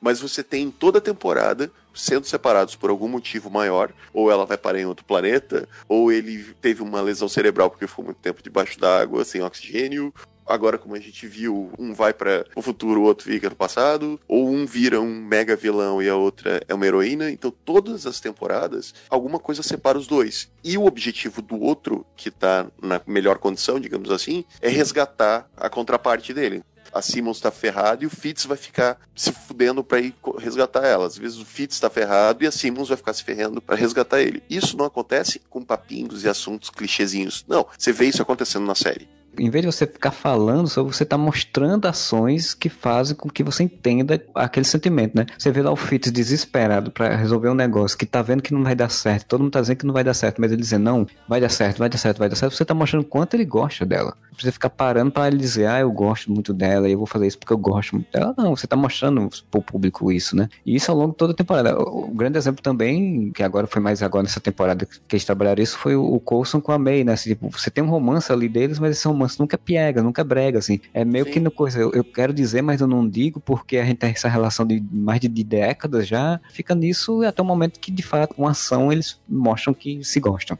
O relacionamento Coulson, May, Sky claramente ficou estabelecido, May e Coulson têm papéis paternos para Sky, pai e a mãe da Sky. Só que isso não é necessariamente verbalizado, sabe? A, a Sky não senta e fala assim, ó, nossa, você é um pai para mim, nossa, você é uma mãe para mim. E o que aconteceria no Flash? Isso fica claro no momento em que você vê a forma que ela gosta dos dois e que ela se espelha nos dois, que ela respeita os dois, e na forma de proteção que o Coulson tem com a Sky não é nem só de proteção, mas de possessividade, digamos, sabe? No sentido de. Até quando o pai da Sky aparece, ele fica o tempo todo. Não, esse cara é um filho da puta, cara. Não vou deixar ele tirar ela da gente, porque o cara é um vilão. A May, que é uma personagem mais fechada, que é uma personagem mais dura, o quanto ela se mostra maternal quando o problema é com a Sky, né? Que ela, a gente que treina a Sky, então ela tem toda essa proteção com a Sky. Isso não precisa ser verbalizado, mas isso é mostrado em fatos e você se preocupa com isso. É, se você for ver, falei da questão da construção ao longo do tempo, a Sky, você falando isso, ela encontrou o pai e teve problemas de relacionamento com ele. No final até ele ficou sem memória, porque não tinha como se ele tivesse memória ia fazer, ia virar um vilão de novo, ia matar gente e tal, então ela teve que abdicar do pai. Depois encontrou a mãe e teve problemas com a mãe, até o ponto que a mãe teve que virou uma grande vilã, um grande problema e ela acabou morrendo. A May, na, acho que na segunda temporada, a primeira eu não lembro, que tem a história da cavalaria, que a gente nem chegou a citar, né? Que ela é, pô, a May é a cavalaria, a cavalaria. Quando você vai ver uma, ela com a relação de uma criança, tipo, ela, e ela nunca teve filhos, ela tinha um namorado, casou até, separou, e o cara virou um, um monstro, um vilão, e ela teve que matar ele o Coulson que não tem não. família. Tinha uma namorada, morreu e perdeu essa namorada, né? Todas essas coisas, relações familiares, que todos os personagens têm problemas, né? E acabam meio que se ajeitando como uma família ali por conta disso. Temporada agora que a gente vai falar ainda, na próxima, né, na última temporada de quinta, o final dela é muito isso, assim, é muito esse, esse arco da, da Sky, né, arco da Jay Johnson, de que não tem uma família, conseguiu uma família ali, passou a entender aquela família, gostar daquela família e agora seguir sozinha, que é isso a vida de adulta. Sim. Né? Sem, sem citar também tem o Mac, que é um personagem, ele entrou mais separado do grupo, né? Que em determinado momento ele entra nesse ambiente familiar e você vê uma proteção do Mac em relação a Simmons, a Simmons não, desculpa, a, a Daisy, que eles viram parceiros, ele se torna aquele irmão mais velho protetor, assim. Então, todos os personagens, eles, eles acabam assumindo um papel dentro de uma escala familiar, que isso precise ser verbalizado. É, a gente tem o Mac com Fitz, né, também, né, que é a relação dele de, de, de, amizade que, que é criada, tipo, como irmão também. Tanto que eles, nessa temporada última eles trabalharam isso de eles brigarem e ficarem de, de mal, por conta de mostrar a importância dessa relação, né. E aí é interessante porque quando você vai no último arco da quarta temporada, é arco que eles quebram tudo isso, né? Eles são presos por, pela ida e vão para uma realidade alternativa. É, eles são totalmente separados e separados eles ficam fracos, né? É isso que a série quer mostrar parabéns, Agents of Shield conseguiu adaptar um what if, cara. o é. que aconteceria ser dentro da série, velho, de uma forma muito, muito, muito bem feita. Porque ao invés de cair no, no conto de ah, vamos fazer uma realidade alternativa. Então, do nada, vamos abrir um portal aqui e esse portal vai jogar eles para um outro mundo do multiverso. E nesse outro mundo do multiverso tudo é diferente? Não, eles criaram a partir do lance da realidade artificial que a Ada estava construindo Esse conceito é muito bom também do Radcliffe, né? A consciência da pessoa vai para dentro daquele universo. É muito Black Mirror isso. Aquela, é. aquela, ela, aquela consciência, ela cria o desejo, convenhamos, tem muito de misticismo ali, né? O Darkhold é utilizado para criar essa, essa realidade. Nessa realidade artificial, né, digital, ela é construída em cima de corrigir coisas que as pessoas tinham para si que era um problema e, ao mesmo tempo, a consciência deles, e por isso que é muito Black Mirror, meio que era independente dentro do framework. A realidade deles era, era independente do corpo. Tanto que o Radcliffe é morto dentro, né, na vida real, só que a consciência dele se mantém viva dentro do framework. Sim, sim. Inclusive, isso é o plot dele criar o um negócio, porque a esposa dele, né? A esposa dele tava, morreu lá e ele manteve a consciência dela e queria criar uma realidade para poder viver com ela feliz, né? Não, não desapegou. É, só que o plano dele era só esse, só que isso cresce quando a Ada resolve tomar o conta do bagulho. E daí você tem, velho, um universo, olha só que foda, cara, em que o Fitz se tornou um cara muito mal porque acabou seguindo os passos do pai dele, que era um filho da puta na vida real. A May não matou aquela menina inumana, que era a trama dela que você citou agora há pouco. Então, se ela não matou aquela menina inumana, aquela menina inumana acabou causando a morte de muita gente, o que acabou fazendo com que a Hydra ganhasse espaço, dizendo: não, não podemos permitir que esses inumanos matem a gente, não sei o que, e cresceu propagando o discurso de ódio acontece na vida real com muita frequência. E a com peso na consciência por ter sido a responsável por aquilo, se torna uma das principais agentes da Hydra. O Coulson, que a gente viu em outros momentos. Isso outra, outra coisa interessante, tá, Marcelo? Quando eles vão apresentar uma coisa para você, eles preparam o terreno para isso antes algumas vezes a gente viu o Coulson falando: Imagina como ia ser minha vida se eu não tivesse aceitado aquele, aquele convite para participar da Shield. Ele perdeu muita coisa por ter entrado pra Shield. Né? Uhum. E você vê o universo ali, quando ele tá dentro do framework, ele é só um professor comum de escola que nunca aceitou participar da Shield. O Mac, a gente já tinha ouvido falar das outras temporadas que ele teve uma filha que morreu quando era criança. Agora, nessa versão, ele é um cara normal, criando a filha. Só que tudo isso foi apresentado pra gente antes. Não foi assim, ó, no mesmo episódio, assim, ah, mas o Mac teve uma filha que morreu, tá? Inclusive aqui, ela tá viva. O terreno já foi preparado antes. Essa informação é, já né? foi dada pra gente antes pra gente se importar é, nessa temporada mesmo tinha tido essa informação do Mac por conta do relacionamento dele com a Yoyo, né? E chega um momento lá Isso. que você não, você não sabe, ele dá a entender que ele tem alguma outra mulher lá, ela fica achando que ele tá traindo ela, alguma coisa. Quando você vai ver a história, na verdade é a filha que ele perdeu. E aí você tem essa informação, acho que é bem no início da temporada, né? E lá uhum. na frente eles se resgatam para fazer realidade alternativa. Sem contar que a realidade alternativa foram muito felizes com esse arco, principalmente com esse arco. Todos os três arcos foram muito bons, mas esse principalmente. Eles fizeram uma história que dialogava com a realidade nossa, né? Foi, foi no ano passado, foi no período em que o Trump, né, já tinha, o Trump já tinha sido eleito, né? Pegaram esse cenário, né, do Trump, de histeria fascista, de discurso nazista, que tem que estar voltando aos Estados Unidos, e construíram um arco lá no finalzinho da temporada sobre isso, né? Usando elementos da própria série né, para isso, né? Porque usa a Hydra que já existia na série. E ele conseguiu, dois episódios, mostrar o problema que isso é na realidade, né? O quanto ruim é você ter um, um governo totalitarista. E muito bem feito, assim, tipo, e numa série de super-herói, né? Tipo, mais ou menos, é. porque se você for pensar, né, a gente assistiu da segunda temporada temporada, como a gente tava falando, de espionagem. A terceira, como a gente falou, de super-heróis, né? Mais voltado para super-heróis. E a quarta de ficção científica. Até tem um super-herói, porque daí o Mace, né? O Patriota, nesse, nessa realidade, ele é um super-herói de verdade. Né? É. No mundo real, ele era um super-herói fake, né? Criado mediaticamente. Aqui ele é um super-herói de verdade. É, nessa aí ele é o líder da resistência e o líder da SHIELD, né?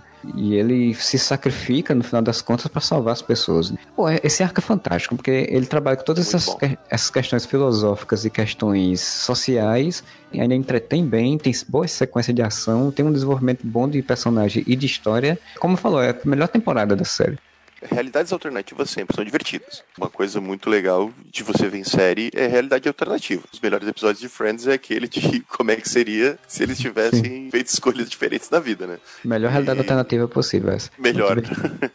Vai sentar aqui disso de ser alternativo e poder você mexer, com, brincar com a história, eles trazem o Ward de volta, né? E o Ward que a gente se acostumou a ser vilão e ser traidor, aí nessa realidade fica sempre a dúvida de se ele é bom ou não é, e no final das contas você vê, tem uma outra faceta do personagem uma realidade onde o Ward nunca foi cooptado pelo Garrison, né?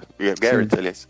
Tudo começa porque os quatro que foram capturados estão presos a, a contragosto sem saber que estão no framework, né? Que é o Fitz, o Mace, a May, o Mac e o Coulson. Cinco, desculpa. A Fitz e a Daisy resolvem entrar por conta própria. Então elas entram com consciência.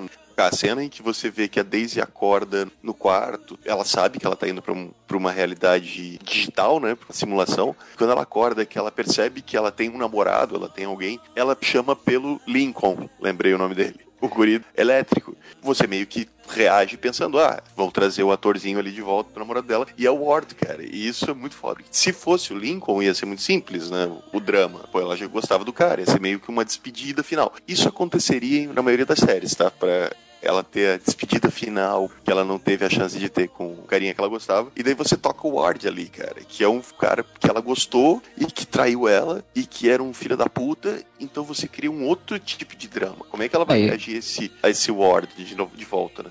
Como você tem esse conceito de que o framework é um espaço que fecha lacunas, né, que lhe dá o que você queria, e aí ela tá lá casa junta com o Ward, ela fica na confusão, né? De porra, é isso Sim. que eu quero? Você quer desenvolvimento do personagem, né? O próprio personagem vai questionar as coisas sobre ele. Isso é fantástico pra história e a Simmons está morta. Isso é muito legal também, que ela a cena ela sai, do meio, saindo... sai do cemitério maldito lá, sai do meio do, do caixão e todo mundo olhando assim, que porra é essa? Novamente, isso para pensar, a Simmons toma um destaque de protagonista que acontece com certa frequência. Ela é uma personagem que na primeira temporada, talvez até na segunda, ela era meio que deixada como um suporte técnico e eles vão dando cada vez mais para ela o papel de, de quem vai resolver a parada. Porque com a Daisy a gente tá acostumado, ela é a principal, né? Todo o desenvolvimento do framework e a Ada vivendo a Madame Hydra, né? Trouxeram a Madame Hydra também pra série. É uhum. muito maneiro. E o plano dela, inclusive, puxa pro primeiro arco, que era o lance daquele que era capaz de materializar coisas, né? Que era o que os fantasmas queriam para se materializarem novamente como seres humanos. É, que poderia destruir a, a realidade. E que a Ada tá usando para ela se materializar como humana, não ser mais um robô. Isso é muito foda. A volta é, que eles fecham o círculo. E é interessante porque você vê a questão da atriz, né? A atriz ela faz três personagens. Ela faz uhum. a Ada, faz a mulher do cara, né? Porque a Ada é inspirada na mulher do cara. E faz a Madame Hydra, né? Que são três personagens, digamos, diferentes. Eu diria que ela faz quatro personagens. Ela faz a Ada sem consciência, que é a Ada robozinha, que só obedece. A Ada que toma consciência.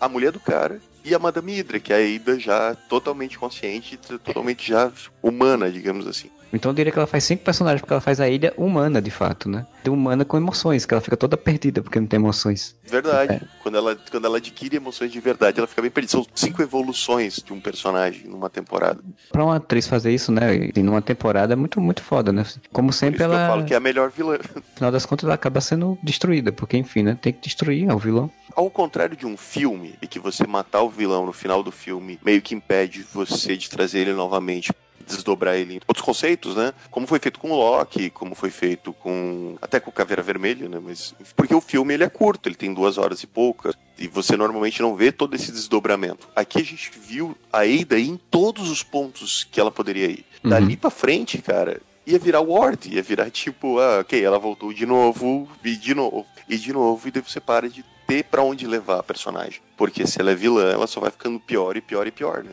Ou, então vai pra redenção. São dois caminhos que você pode fazer com o vilão. Ou ele fica pior até, até ser destruído, ou ele se redime, né? E para ela não tem muita lógica de redenção, né? Porque não. já tinha feito muita coisa. E tanto que esse é o plot que eles utilizam pro Fitz, né? Porque o Fitz é mal, na realidade, alternativa lá no cyberespaço, no framework, e aquilo ali vira uma culpa e um peso para frente. Sim, mas aí que tá interessante, porque a May dentro do framework, ela não é má, sabe? A personalidade não, dela não mudou, Sim, mas ela, ela tem essa culpa de não ter cumprido uma missão e por isso deu merda. Então ela tenta seguir essa missão. Tanto que ela é a que se redime, ela é a que vai pro lado da Shield após a morte do Mace, né, do Patriota. Fitz, dentro do framework, toda a história dele é baseada no fato de que, ao invés de ir contra o pai dele, que era um cara mau, foi educado pelo pai dele, ele se aliou ao pai dele. Então ele é mau dentro do framework. E ponto. Ele não tem um momento de redenção porque ele, dentro do framework, ele nunca foi uma pessoa boa. Ele nunca foi o, o Fitz legal que a gente conheceu nas outras temporadas. Sim. A May só se tornou aquilo depois do caso da cavalaria. Então ela conseguiu ter esse retorno. É muito consistência de roteiro isso, você não fazer no final o Fitz dizer, ah, é verdade, eu lembrei, eu sou bonzinho. Porque dentro do framework ele não tem lembrança nenhuma da vida real. Fitz, quando ele descobre as realidades, a verdade sobre as coisas, sobre a pandemia e tudo, ele quer continuar o plano. Ele não quer Ele, ele quer vir para essa realidade, de alguma forma despertar na nossa realidade, com na nossa, na realidade deles, né? Com a mente do doutor, porque ele acha que ele tem que levar aquilo pro outro mundo. Ele acredita que é um outro mundo, né? Eu não lembro a história que a Madame Mira conta naquele frame, framework é que o pessoal que estão vindo são invasores de um outro mundo que querem destruir e dominar aquilo. A proposta dela é ir primeiro e dominar o outro mundo doutor, né, que no universo do framework ele é o doutor, ele tá determinado a fazer isso. Inclusive, tipo, é ele que mata a esposa do, ou a consciência da esposa do Radcliffe, né, dentro do sem necessidade nenhuma, inclusive que o Radcliffe já tinha se entregado, ele mata a mulher dele de, dessa, da mesma forma. E isso Tortura. traz, como tu falou, crescimento de personagem, isso, quando eles voltam, que eu acho muito maneiro a forma que eles conseguem destruir o framework por dentro, e daí a cena das coisas desaparecendo é muito legal. Essa cena do Mac tendo que deixar a filha, quando ele toma consciência que a filha dele não é de verdade, que é só uma, uma simulação de computador, é muito para o homem que tinha tudo do Superman ter consciência que ele tá preso, troço lá do Mongo no peito, que o filho dele lá de Krypton não é um filho de verdade. A cena é muito parecida. Tanto que você tem a impressão que o Mac não vai no é. real e a consciência dele vai ser apagada. Aí ele volta e você não sabe se o Mac voltou ou não acho que Yoyo nem chega aí pro. Não, Yoyo vai, que vai lá para resgatar o, o, o Ah, ela, o ela vai especificamente para buscar o Mac bem no final. É, ela vai a contragosto, na verdade, porque ela tá protegendo a Daisy e a, a Gemma, porque estão lá no, aviãozinho no Queen Jet voando, para não serem destruídos pela, pela Ada. E ela entra sem, sem autorização. Sim, verdade quando eles destroem o framework por dentro, a tua consciência está desligada do teu corpo. Isso quer dizer, se o Mac Sim. não sair, a consciência dele vai ser apagada, ele vai morrer. Pô, ele, óbvio, né? Tudo acaba bem, menos pro Mace, coitado, pro Patriota que morre. Uma cena muito, muito bonita, quando o Radcliffe tá sentado na praia com o uísque. Ele tá morto né, no mundo real, né? Uhum. Só o que restou foi a consciência dele. E ele vai falar alguma coisa, tipo, um brinde, e a cena não deixa ele terminar a frase. Você só vê o copo caindo assim na areia porra, que final foda pro personagem, cara. A consciência dele foi apagada e não resta mais nada. E aí a gente tem o desfecho, né, deles enfrentando a Ada e, e tendo que derrotá-la, e ela auxiliada ao Russo lá, que, que virou robô também, né, que tinha uma cabeça ah, separada. Mas detalhe que a Ada, quando ela se constrói, ela não é burra, né, cara? Ela se constrói com vários poderes humanos, né? Framework ele fazia experiências em inumanos para eh, replicar poderes inumanos, aí ela junta isso tudo e vira no mundo quando ela se reconstrói com esses poderes, né? É, mas eu entendo assim, Marcelo, óbvio, o que estava acontecendo no framework, eles não estavam produzindo um troço de verdade, mas ela estava coletando dados, como se o cientista criasse um algoritmo dentro do computador para descobrir alguma coisa. Por mais que aquilo ali fosse só uma simulação, os dados que ela estava conseguindo juntar com as informações da pesquisa interna é como um computador criando um algoritmo e descobrindo uma fórmula, digamos assim. Então, Entendi. Então, através das pesquisas dentro do computador, ela conseguiu replicar isso na vida real.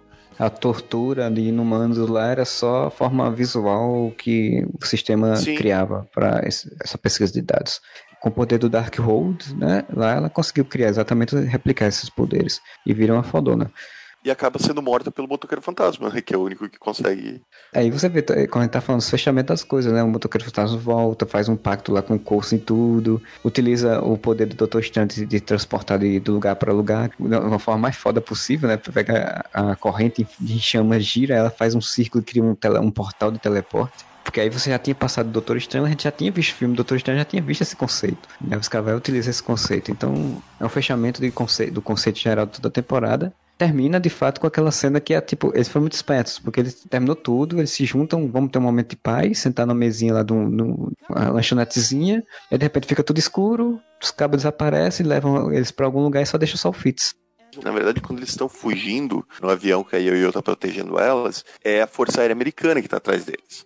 O robô clone da Daisy deu um tiro na cabeça de General Talbot, né? O que vai motivar toda a quinta temporada. Quando a gente vê eles sendo abduzidos, sequestrados, você pensa a princípio que foi o governo, né?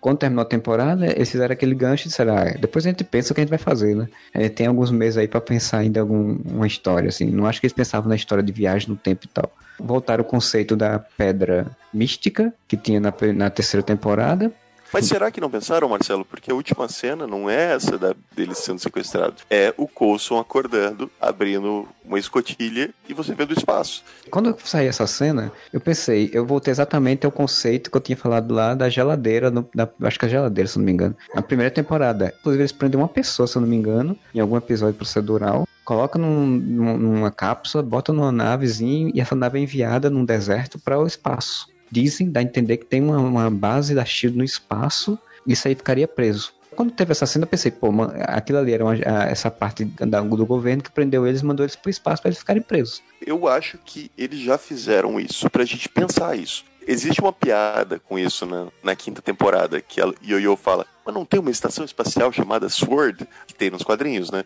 A espada, Sim. Que, que é a agência espacial da, da SHIELD. E o Coulson fala, não, isso aí é boato. Ele, ele dá uma zoada, assim, ah, vocês pensaram que era isso, né, filha da puta? Não é não. Porque pelo menos não sabe que existe. Porque você vai para essa quinta temporada com esse pensamento. Tanto que todo o primeiro episódio você está com esse pensamento. Eles estão no espaço. Ponto. Eles foram abduzidos, estão numa nave espacial. E pelo menos eu pensei isso, né? Ah, eles estão numa nave espacial e a trama agora vai ser eles enfrentando aliens no espaço até para para fazer a ligação com Guerra Infinita, sei lá, né? Final do episódio, você vê a Terra partida no meio e, na verdade, eles estão na porra do futuro e isso é um plot twist bem legal.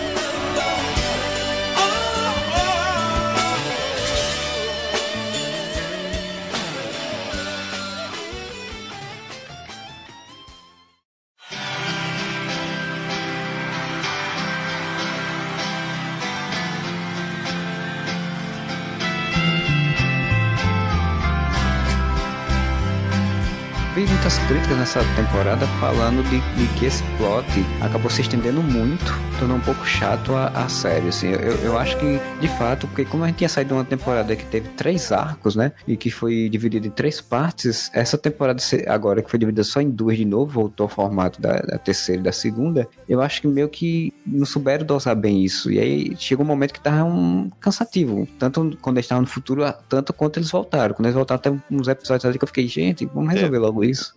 Muito foi corte de orçamento. O Agents of Shield perdeu muito dinheiro nessa temporada.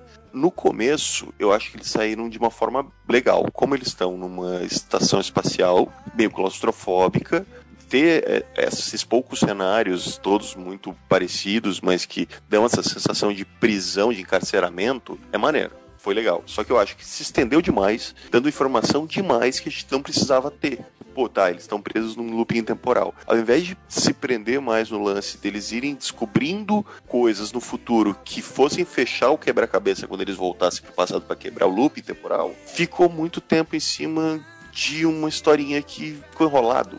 Te apresentando os personagens que não vão ser utilizados depois, então não tem necessidade. É como pra variar personagens legais que depois são descartados, né? Toda aquela trama com comprida do lance dos, dos troços presos no braço deles, e daí tem o carinha que é meio que um mercenário entre os humanos. Tu sabe que aquilo ali é uma historinha tal, mas que ela tá meio que pra encher linguiça, pra ter assunto. Enquanto eles podiam ter se focado muito mais na parte da resistência que ainda sobrevive na superfície da Terra. Cara, até os Kree, se tu parar pra pensar, é muito tempo em cima daquele vilão Kree ali, sabe? Eles tinham algumas coisas que eles podiam ter trabalhado em paralelo, né? Tipo, falando da resistência na, na, Terra, falar um pouco mais sobre aquilo, como é que aquele povo vivia ali, falar um pouco mais sobre a própria raça Kree, né? porque você sabe que o cara é o filho do líder Kree, mas aí você não tem muita informação sobre isso. O, o Fitz eu achei decepcionante a história do, dele no passado ser somente um episódio e ele já tá no futuro, sabe?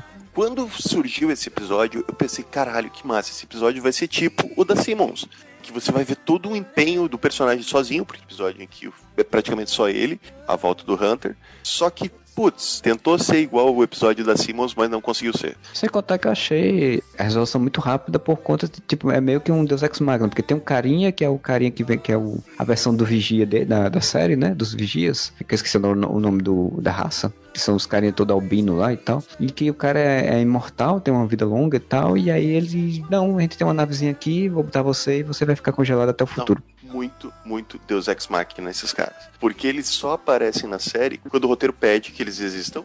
Aí você não tem muita informação sobre a raça, por que estão fazendo isso. É, o cara até pergunta, se não me engano, em um momento para o, o, que está ajudando ele, o Fitz pergunta por que ele está fazendo isso. Ele diz, não, porque tem a profecia e a profecia tem que ser feita. Sim, mas poderia ter uma explicação mais complexa, mostrar um pouco mais, falar mais sobre a cara, raça dele. Esses caras, essa raça, eles poderiam ser talvez o plot principal da trama. Você levar eles do começo ao fim, mais ou menos como a Ada levou a temporada anterior Ela começa como coadjuvante, ela se torna problema e até se tornar a vilã principal. Eu não tô dizendo que eles Uhum. tinham que virar vilões, mas a existência desses caras podia ter sido pautado a temporada. Vamos supor, eles vieram porque eles iam ser os responsáveis por ajudar os agentes da SHIELD, a, a turma do Coulson, a quebrar o looping temporal.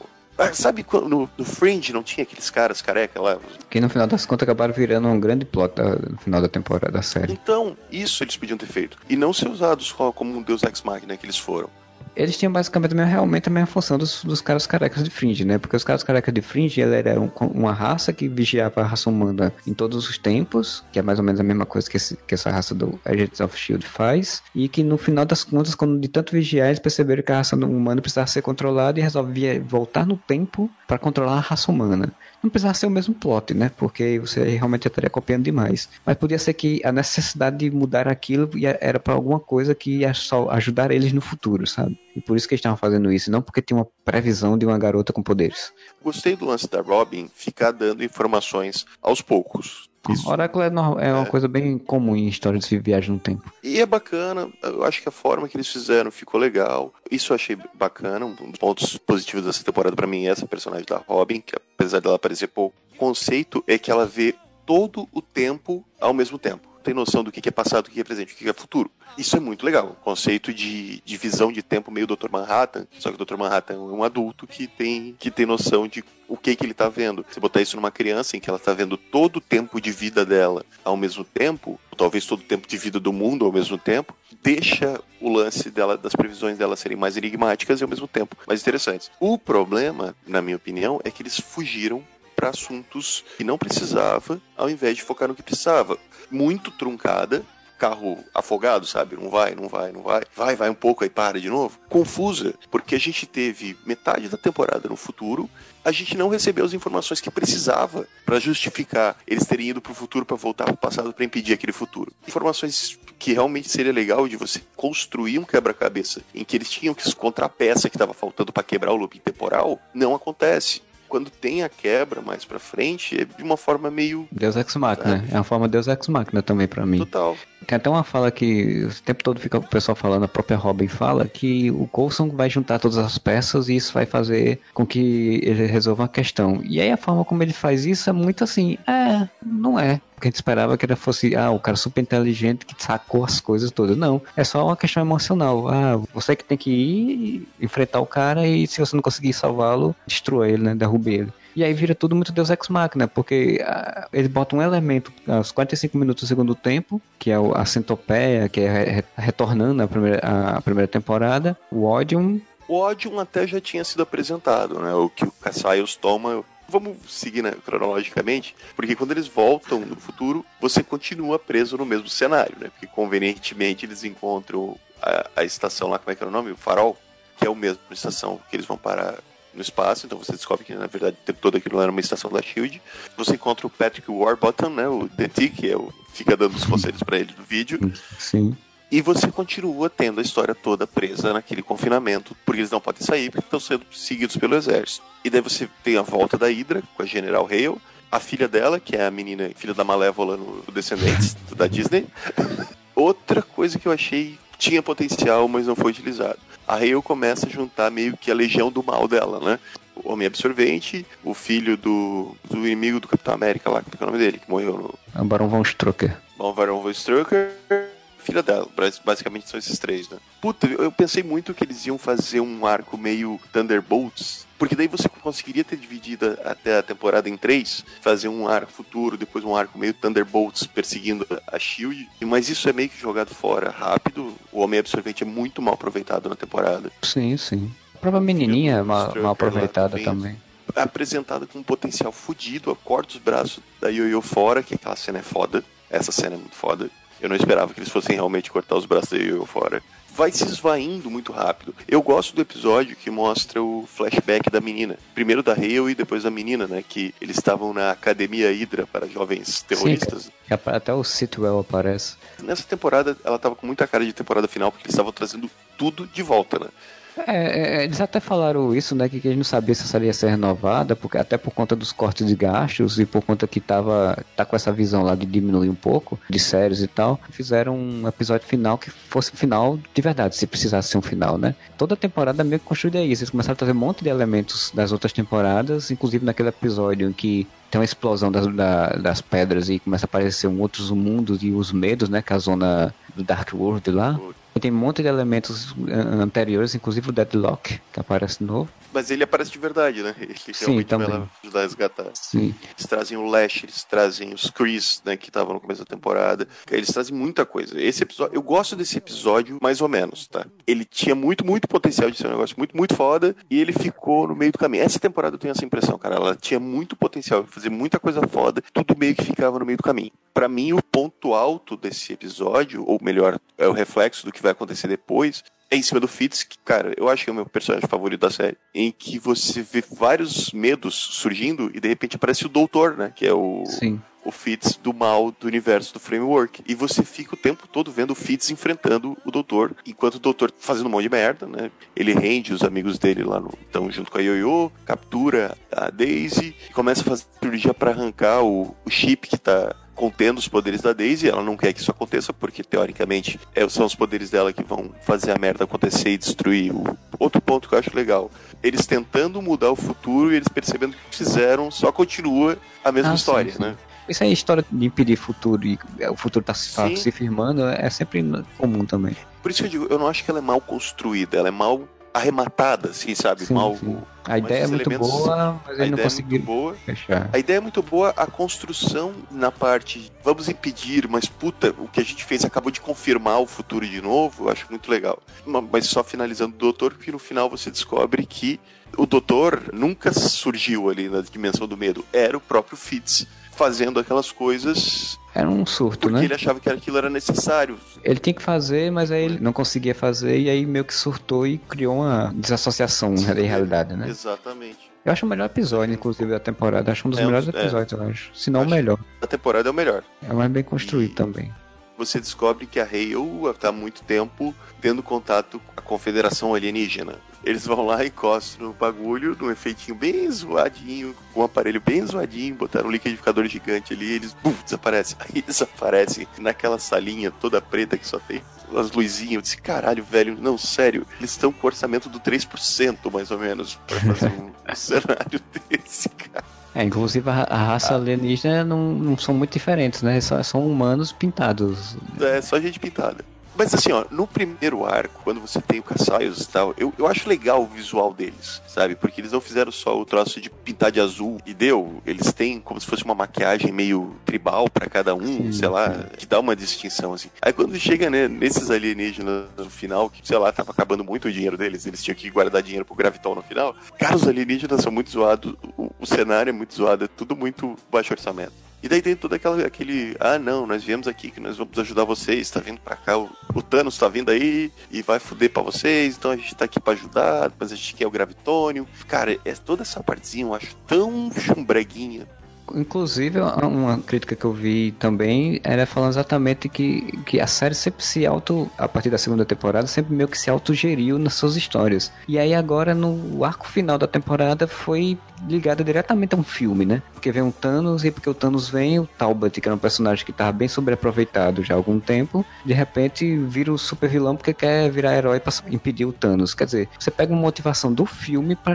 fazer uma coisa na série e aí eu concordo, mas assim, eu até entendo o Talbot, tá? O meu problema realmente é a confederação alienígena tirada do meio do cu só pra se é uma coisa bem construída, como foi a quarta temporada, vamos supor, o lance da Confederação Alienígena já fosse citado desde o momento que eles estão no futuro, você podia dizer que aquela própria estação era gerida pela Confederação Espacial. E daí quando eles voltam e você descobre que a Confederação está oferecendo ajuda, isso daria um estalo no colso. Tá oferecendo ajuda é o cacete, eles vão explodir essa merda e a gente vai ficar escravo deles no futuro. E não dependeria tanto do lance do Thanos eu acho que seria mais bem construído do que simplesmente, ah, não, temos aqui a confederação do alienígena que saiu do nada e também foi pra porra nenhum, foi pra lugar nenhum depois, só para justificar o lance do Gravitonium, só para justificar aqueles assassinos ninja, eu achei uma merda.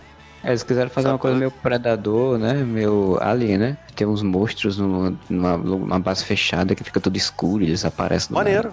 Mas ficou uma merda. Parabéns pela coragem, porque noção não tem, ficou muito ruim aquilo. É Visual, tudo, ficou pobre, tá ligado? Ficou série dos anos 90, que não tinha grana pra nada.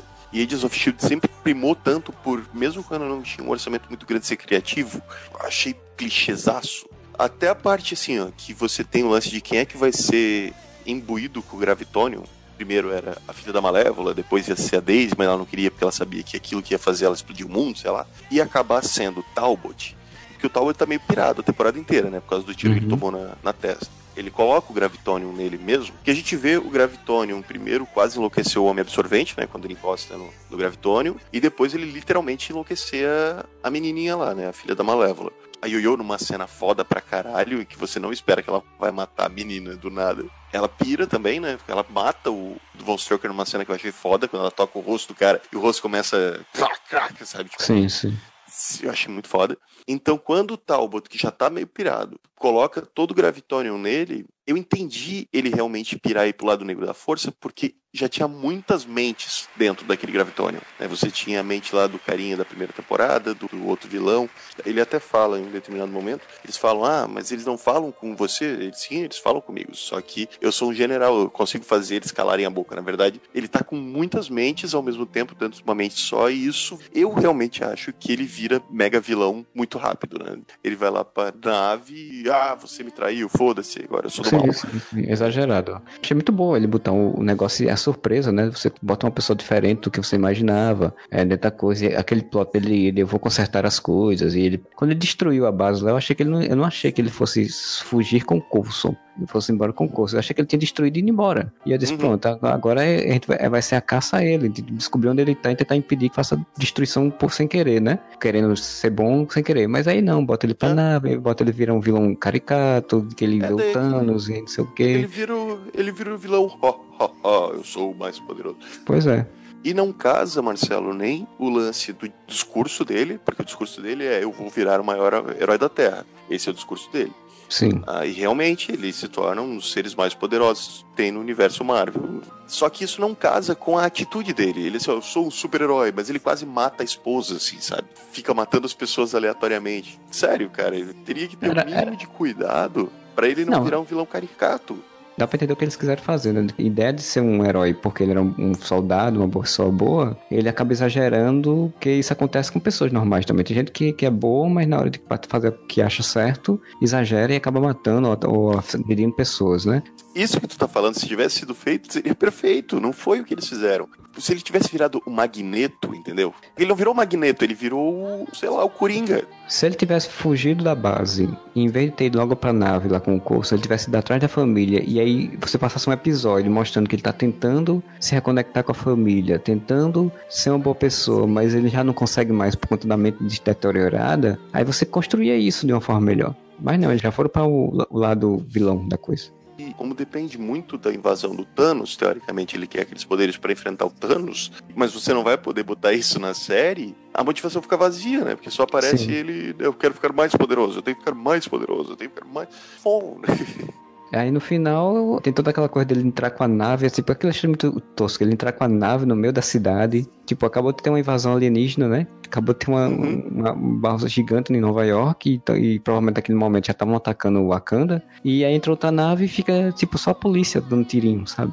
Cadê o exército jogando bomba Tudo bem que não é Nova York, acho que é em Detroit, né? Chicago. Mas, E- pô, já devia estar em. Já deviam estar em Sim. alerta máximo, né? Qualquer coisinha, caras já tava tirando. Exatamente. Aí tá, eles consideram um herói vai chegar com uma nave destruindo os prédios, cara. É isso que eu quero dizer. A gente sabe de um herói que faz isso, né? Então, Ah, verdade. Bem lembrado. tem um herói que fez isso, né? Vai que o cara também acha Será que isso. foi dirigido pelo Zack Snyder esse episódio? Eu gosto, por exemplo, batalha final entre a Daisy e ele. Eu acho bem super-heróico. Uma cena muito, muito legal. Só que conveniências e Deus Ex Machina, como tu falou. Se a quebra do looping, utilizando mais elementos para ela ficar mais complexa e não tão simplória como ficou, fosse realmente o Coulson, você tem que escolher entre usar aquilo no Coulson ou no Talbot, para mim faz muito sentido. Só que ela ficou simplória. Mas aí me explica. Ela usou o Odium nela, mas a May não tinha destruído o negócio do Odium. Não, ela tinha destruído, acho que o. Não sei, não lembro. é porque tinha o um negócio do Odium, estava toda aquela discussão e a May vai e quebra. O, o bicho que era a ampola de Odium, que era pra usar na centopeia. Aí eles vão fazer a, a, a ampola de, de cura pra centopeia pra poder ele usar. Aí de repente ele não usa. Aí de repente a, a Daisy aparece com o. Dentro das manoplas dela, né? Não entendi de onde vem aquele Odium, mas enfim. Não, mas não é só isso, Marcelo. Vamos lá, todos os furos agora. No futuro, eles acham que é a Quake que destruiu a Terra. Por que, que eles acham isso? Eu não entendi até agora. Eu entendi que seja por conta que no passado o pai do Cassaias a denomina como destruidora de mundos, porque acha que ela que vai destruir o mundo, de fato. É, mas daí tem um lance que eles mostram um vídeo do, no futuro, mostram um vídeo, ah, essa é a última vez que você foi vista, não sei o que. Você parou, foi embora e depois teve um, um choque de não sei quantos kilowatts é. lá, e aí depois então, a Terra rompeu. Foi quando ela foi enfrentar o Talbot. Então a quebra do looping não foi quando ela eles decidiram usar no Talbot e não no Coulson. Na verdade, o Coulson decidiu isso, né? Foi quando foi, o Talbot é. ganhou poderes. Porque, cara, como é que no vídeo não tem, sei lá, um cara que tá tacando a porra da cidade com poderes gravitacionais foda? E ninguém falou, não, talvez esse bigodudo aqui que tenha destruído a Terra.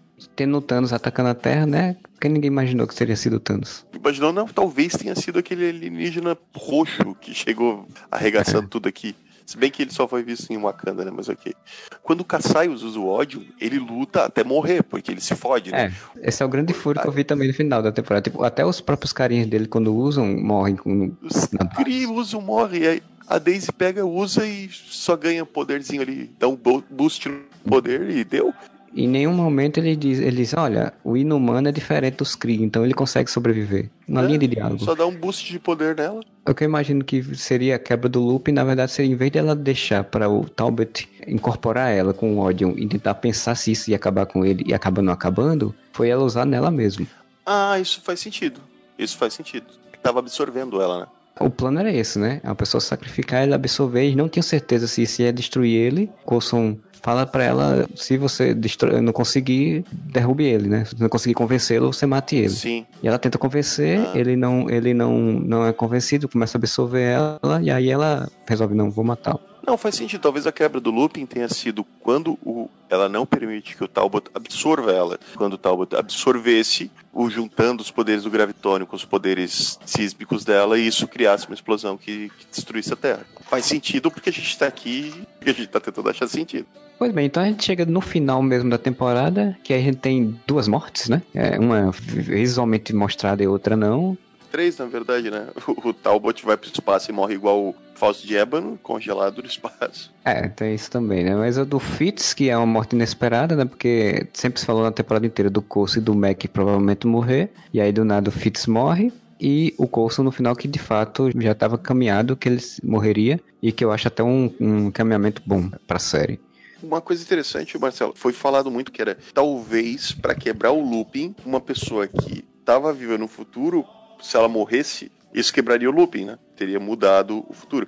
Acaba acontecendo meio que não necessariamente, mas para confirmar a teoria, mas o, o Fitz, que no futuro estava vivo, ele morre no, no desabamento lá. Que, que, aliás é uma cena bem intensa, né? Vão tirando as pedras, você pensa que ele tá bem, você vê o troço é, eu sei porque você imagina assim, né? Pô, não, é a série do, do Shields, é o Fitz, né? Tem a Gemma, eles estão com essa história. Tinha essa história do Dick, que veio do futuro, ser o, o neto deles, e que de fato iam ter um filho, né? E aquela coisa toda. O cara se machucou, você pensa, não, esse é só pra dar um migué e a gente achar que vai morrer. E quando vê, não, né? E tinha construído essa relação de briga dele com o Mac ao longo da temporada, né? Por conta, primeiro, por conta do, do looping, que o Mac não acreditava e ele acreditava. Depois, por ele ter prendido o Mac numa, numa cela quando ele for fugir. Ali eles fazem a paz, e as pazes. É uma cena muito bonita. E eu acho bem chocante, porque quando tira o negócio, você vê, ah, tá tudo bem, ele tá vivo. Aí quando ele tira o negócio que você vê, ele tá quase cortado ao meio ali, né, cara? É. Tipo, ferro atravessado no meio da cintura dele. Fitz é um dos melhores atores dessa série, cara. A, a cena dele morrendo é muito tensa, cara. Que ele fica, eu não tô sentindo das minhas pernas, cara. Não tô sentindo minhas pernas. Calma, cara, vai ficar tudo bem. Eu acho que eu quebrei as pernas. Aí foi quando você vê que ele tá troço atravessado no meio dele. Tá meio que delirando, né? E morrendo. Puta cena foda, mano. Agora nessa morte dele, li uma coisa que eu ouvi umas pessoas reclamando aí, como que ela foi meio que banalizada logo depois, né? Primeiro eles fizeram toda uma cena como se fosse um funeral, né? Dele, da, da plaquinha que vai fazendo todo um texto, mostra a Gemma juntando as coisas dele numa malinha, e aí mostra o Coulson chegando com a, com a bebida e tal, e logo depois mostrar que não, aquilo é a despedida do Coulson e que ele tá lá no espaço e pode ser que vão resgatar ele reflete muita coisa dessa temporada. De uma coisa muito foda que poderia ter um resultado muito foda, mas é feito de uma forma meio. Nhé, sabe? Meio Deus Ex Machina. Eles não precisavam ter deixado claro pra gente. Ah, não, nós vamos resgatar o Fitz que tá congelado e que tá indo pro futuro. Podia ter, não, Fitz está morto. Uma cena pós-créditos, aquele. Nós voltamos de um momento que, com a voz do Coulson que sempre tem, da Gemma encontrando, por exemplo, o cartão postal. E lembrando, porra, ele tá no espaço. Então você não banalizaria tão rápido de, ah, ele morreu, mas não morreu, já vamos trazer ele de volta. Sim. Você só deixa o ganchinho da esperança. Aqui não, essa cena eles deixaram bem claro. Ele está vivo e ele vai voltar no primeiro episódio da próxima temporada. Quer deixar essa lógica de que eles vivem separados, né? Quando a Paris estava aqui não iam que ia acabar isso. Vai, ah, de novo eles estão separados e de novo eles vão ter que um ir atrás do outro, assim. Eu acho isso legal, mas ao mesmo tempo acho já cansativo, sabe? Já, já deu, assim, isso.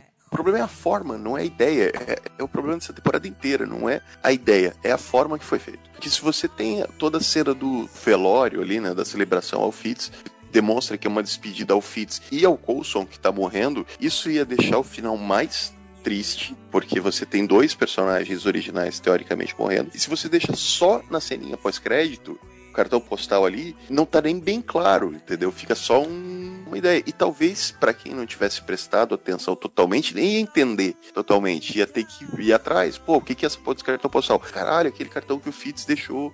Talvez isso dê para eles, eles irem resgatar ele. Mas não, eles verbalizam. O Fitz está congelado em uma nave em algum lugar. Vocês têm que ir resgatá-lo. Porra, não, a gente não é burro, cara.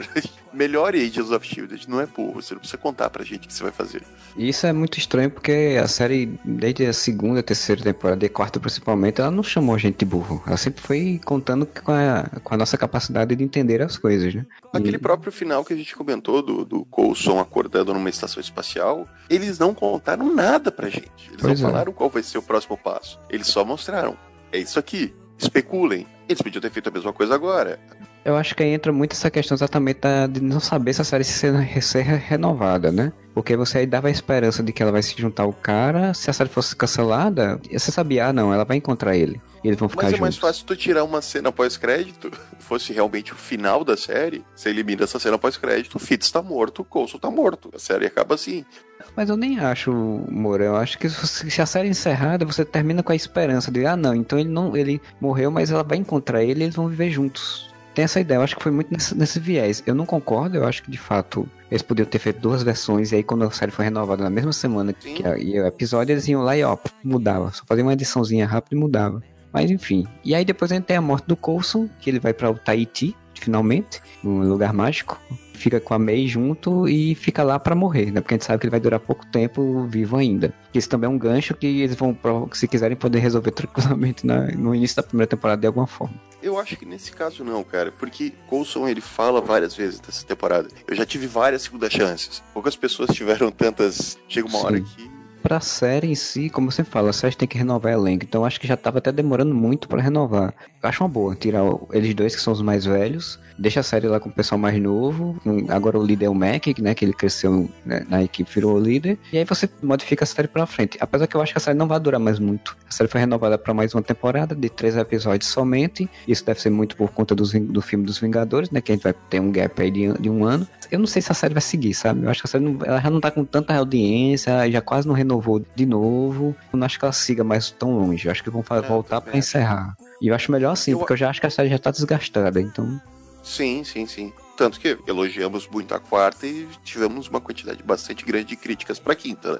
Mas assim, só em, relação a May, eu acho que a May volta. Tá? Eu acho que a aposentadoria foi só pro Coulson mesmo. Mas eu achei bonito o encerramento do arco do Coulson, de quando ele chega no, no Tahiti, ele fala, é, realmente, é um lugar mágico desenvolvimento de verdade do personagem e fecha dentro do arco dele, dentro da série, né?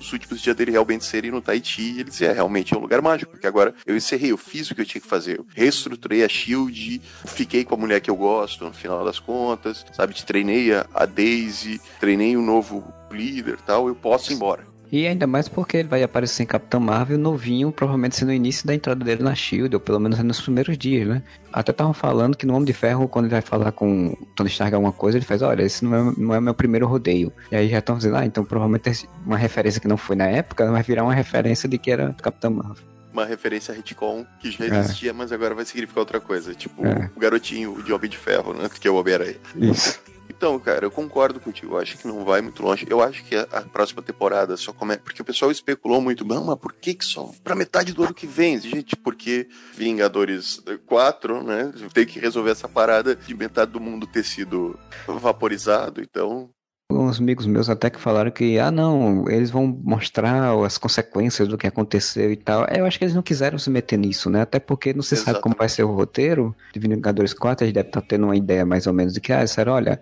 não vai mexer nisso porque isso depois vai ser desfeito e aí vocês vão ter perdido metade da temporada nisso, né? para eles poderem falar os, as consequências e, e, fazer a ligação com o filme, eles teriam que saber o que vai acontecer em Vingadores 4. Não tem a menor dúvida que se Vingadores 3 já foi guardado as sete chaves, os segredos, tanto que a ligação com Agents of S.H.I.E.L.D. com Vingadores Guerra Infinita foi pouquíssimo, né? Sabe? A única ligação foi, tem o Thanos. Tanto que não teve o arrebatamento no final. É, teve uma citação da invasão, da invasão da nave em Nova York, porque era uma coisa muito simples também, que devia ser uma coisa que já todo mundo já sabia, tinha o um trailer e tudo, né? E não teve o arrebatamento que todo mundo especulou que, ah, quem vai morrer, quem vai morrer encher a gente da SHIELD e tal. Uhum. Eu acho que devia ter tido o arrebatamento do Coulson e da May na cenazinha da, segurando as mãos. Quando ele segurasse as mãos, aí virava cinza, sabe? Você tinha conexão e era uma coisa pequena, simples, assim, não uma coisa exagerada. Até se eles quisessem trazer o Coulson de volta na próxima temporada, tinha como, né? Porque quando desfizesse, ele voltava já curado. Sarado, né? Era. O roteiro estava pronto, né? E eu, eu duvido muito que Sim. os showrunners de Agents of S.H.I.E.L.D. soubessem sobre o arrebatamento no final de Vingadores 3. Ainda mais porque o showrunner brigou com o Kevin Feige, né? Exatamente. Tom Holland já estava entregando, cara, imagina se eles contam para a produção inteira de uma série. Exatamente por isso que eles não vão querer lidar com as consequências, porque uma, ou eles iam ter que acabar inadvertidamente dando algum spoiler. E segundo, porque, porra, eles vão manter as sete chaves o roteiro de Vingadores 4. Eu acho muito até inteligente. Deixa o Agents of S.H.I.E.L.D. estrear só depois do Vingadores 4, que não precisa lidar com nada disso. Quando eles voltarem, já passou o problema. Então fica a pergunta, com o que é que vai, vão lidar? O que é que pode acontecer? A única indicação que a gente tem é a busca ao Fitz e que provavelmente o Coulson morre e a May vai voltar em algum momento da, da, dos três episódios.